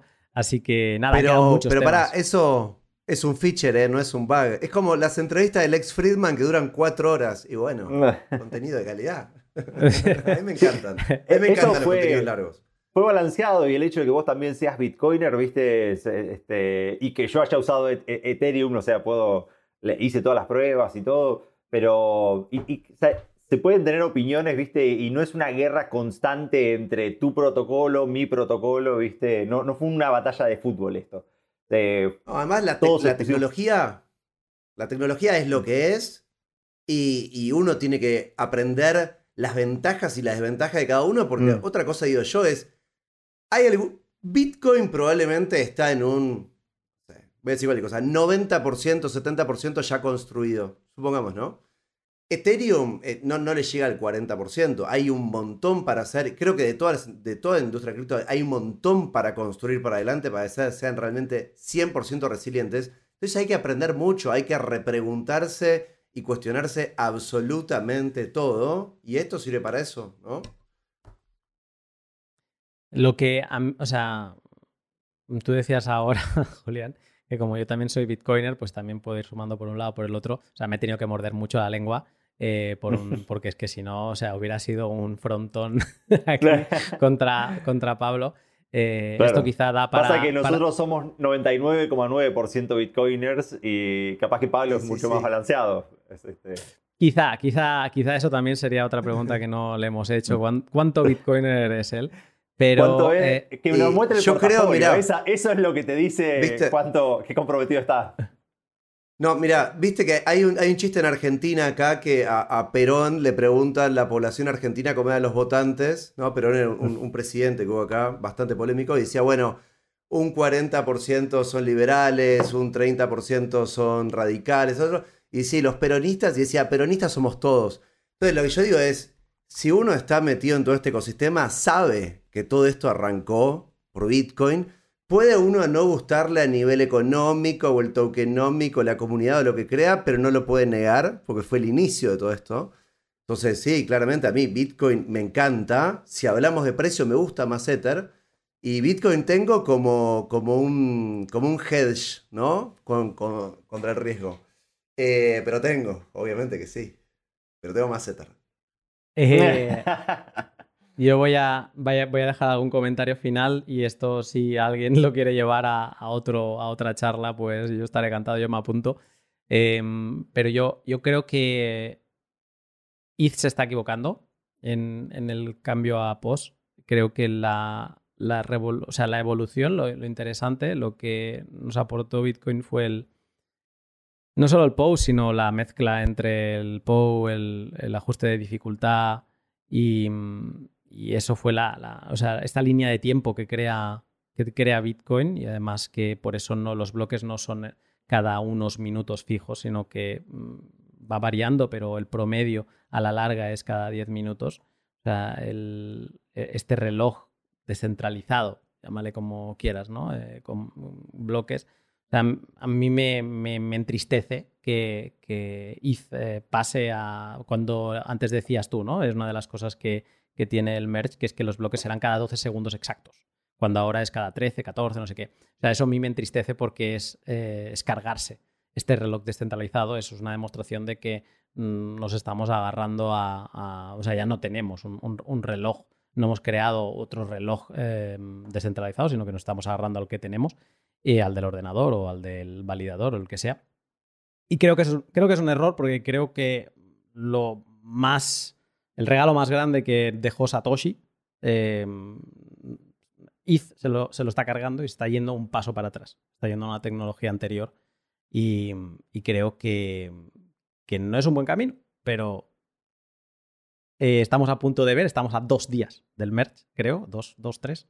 Así que, oye, eh, se verá y, y, lo iremos viendo. Cada uno con sus, eh, como decías tú ahora, con cada uno tendrá eh, su posición económica y su decisión, o sea, su, sentimiento y, eh, económico y en, el, corazoncito, pues lo tendrá puesto en un lado o en otro, pero, pero ese es mi, mi parecer. Y nada, si no queréis, uh, os dejo un turno de palabra más y cerramos. Bueno, creo que arranco yo. Creo que como dijiste vos, a ver, eh, yo creo que ningún mecanismo de consenso es perfecto y depende cada mecanismo de consenso para qué se quiere. Y Ethereum para lo que necesita hacer, para Ethereum qué quiere ser? Quiere ser la supercomputadora global descentralizada más importante del mundo y quiere, necesita poder escalar. Y para poder escalar, Proof of Stake no es una opción. Es, una, es, es la única. Es, se necesita eso sí o sí. Con Proof of Work no escala. Entonces, desde ese lugar, desde, desde el objetivo que quiere tener, eh, lo necesita. Entonces hay que ir para ese lado, digamos, y ya está. Está bueno esto que planteaste de nunca lo había pensado, como cambiar de alguna manera la unidad de medida de tiempo, no pensar más en, digamos, en, en, en segundos, sino pensar en bloques. Está bueno, nunca lo había pensado. Pero bueno, creo que, creo que Ethereum lo, lo necesita, así que está bien que lo, está bien que lo haga. Y creo que con la cantidad de pruebas que tiene y el talento que hay, yo voy mucho a las conferencias, estoy, conozco y, y lo veo. Creo que con el talento que hay metido y la cabeza, la materia gris que, que hay dedicándole a este tema, creo definitivamente que, que va, va a ir bien. Pero bueno, el tiempo lo dirá. Julián. Mira, yo soy como vos un romántico del POU, pero porque fíjate que los argumentos míos estuvieron que el POU es algo natural para que los sistemas sean reales y para que los sistemas crezcan, ¿sí? necesitan consumir, sí o sí. Y está, así como uno consume comida, Bitcoin consume electricidad. Y yo creo que POS, en general, como diseño del sistema, la complejidad que trae y los incentivos que, que trae, yo creo que es un paso para atrás eso. ¿no? Seguir fomentando cada vez más, más miner extracted value o que se siga transformando en un dark forest, eh, para mí es un paso para atrás. La rehipotecación de activos, a mí me da mucho miedo, Pablo lo dijo, los riesgos que eso trae, ¿viste? La gente común eh, mira un video de YouTube y, eh, dice, uh, rehipotecación de activos, y capaz que no entiende bien los riesgos, o sea, no, el, que el youtuber no tiene los incentivos tal vez para explicarle bien qué es lo que le puede llegar a pasarle. Lo vimos con, con Terra y con Luna, lo vimos ahí con esa rehipotecación, mecanismo así de que, que hubo hasta que se, se, se, autodestruyó directamente ese mecanismo. Yo creo que sacar, salir de POS, que es un mecanismo ya comprobado y que uno funciona, hacia otro es un downgrade. Pero como mismo lo dijiste y lo dijo Pablo también, Ethereum no podía seguir compitiendo contra Bitcoin POW porque Bitcoin POW es el 95% del hash rate. No tengo el cálculo exacto, digo pero en, ese, en esa rama, en esa especificidad no podía. Y entonces Ethereum, para tener su propio nicho, tiene que diferenciarse de lo que era Bitcoin y bueno, está siguiendo su camino que estaba desde el roadmap, o sea, desde el roadmap del inicio, el que, el que leyó eso sabía que POS en algún momento iba a venir. Bueno, es una guerra más como la tuvimos. La guerra de la electricidad, la alterna versus la continua, la guerra de los VHS, o sea, en nuestras caseteras, para, nosotros somos viejos, ¿no? Eh, tuvimos esas guerras de, de los cassettes, ¿sí? de cuál era el formato que se iba a establecer. Tuvimos la guerra de los protocolos de los MP3 y de la música en la compresión. Y esta es una más, ¿viste? De todas esas tecnologías que parece que compiten o que podrían competir. Y capaz que las dos tienen su propio nicho, llegan a su propio nicho, o capaz que tenés una que se Ojo, la, la, alterna y la continua tienen. O sea, la alterna se usa para ciertas cosas y la continua para las baterías, por ejemplo, viste, las herramientas portátiles. O sea, tiene también su propio nicho, nuestros dispositivos móviles, computadoras. Todo. Hay que ver en qué se desarrolla esto, pero tenés dos ecosistemas diferentes y yendo su camino. Chicos, ha sido un placer y más en este pod que ha tenido sus complicaciones por detrás, porque lo hemos tenido que cambiar un par de veces eh, por enfermedad de diferentes miembros aquí participantes. Eh, la última por parte mía, hace tres días me estaba muriendo. Ahora no estoy en mis mejores cabales, pero he podido estar aquí estas dos horas con vosotros sin problema. Eh, pero bueno, gracias por haberlo hecho posible. Y, nada, eh, estamos en contacto y sobre todo vamos viendo a ver qué tal esto del merch. Gracias por la invitación. Gracias, lo mismo digo. Un abrazo a los dos. Un abrazo. Hasta luego.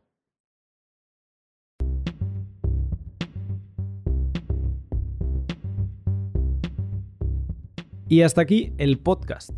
Hoy no me voy a extender mucho en la, la outro porque sigo enfermo en, toda, no sé si lo habréis notado en, la intro y demás, pero no tengo ni la voz clara ni, ni la mente clara tampoco. O sea, en, el pod eh, fue un pod que se retrasó, se tenía que grabar en agosto ya y se fue retrasando por eh, primero enfermedad de uno de los participantes, luego mi eh, convalescencia post-Riga y quería grabarlo pero, mm, o sea, si hay algo que lamento es no haber estado más fresco mentalmente y espero que en los próximos días la cabeza me empiece a funcionar mejor porque la verdad no es COVID, parece que no es COVID lo que tengo, los test todos salen negativos, pero es algo que me ha tumbado y, bueno, hoy es el séptimo día ya y no hay manera de levantar cabeza.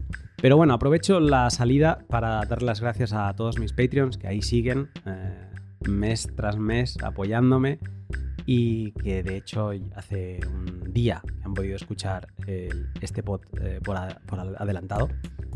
Y, eh, y, también agradecer de nuevo a todos mis sponsors que me están apoyando y también a todos los que me enviáis mensajes a través de Fountain.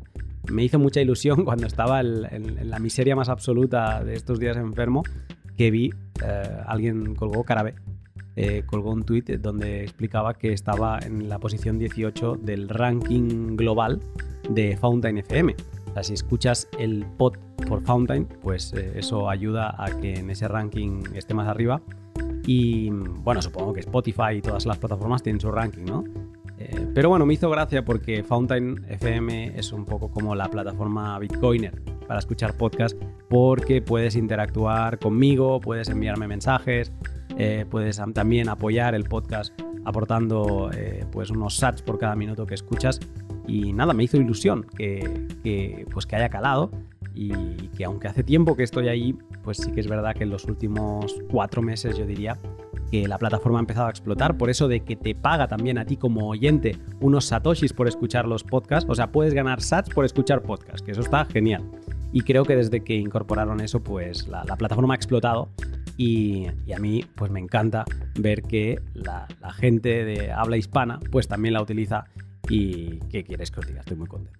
Así que nada, con esto os dejo, voy a ver si me acabo de recuperar y la semana que viene os espero con un pod que está grabado desde hace un tiempo y ese ya se me escuchará con una voz mejor porque no estaba enfermo y es un tema muy, muy, muy, muy interesante. Así que nada, eh, os saludo pronto.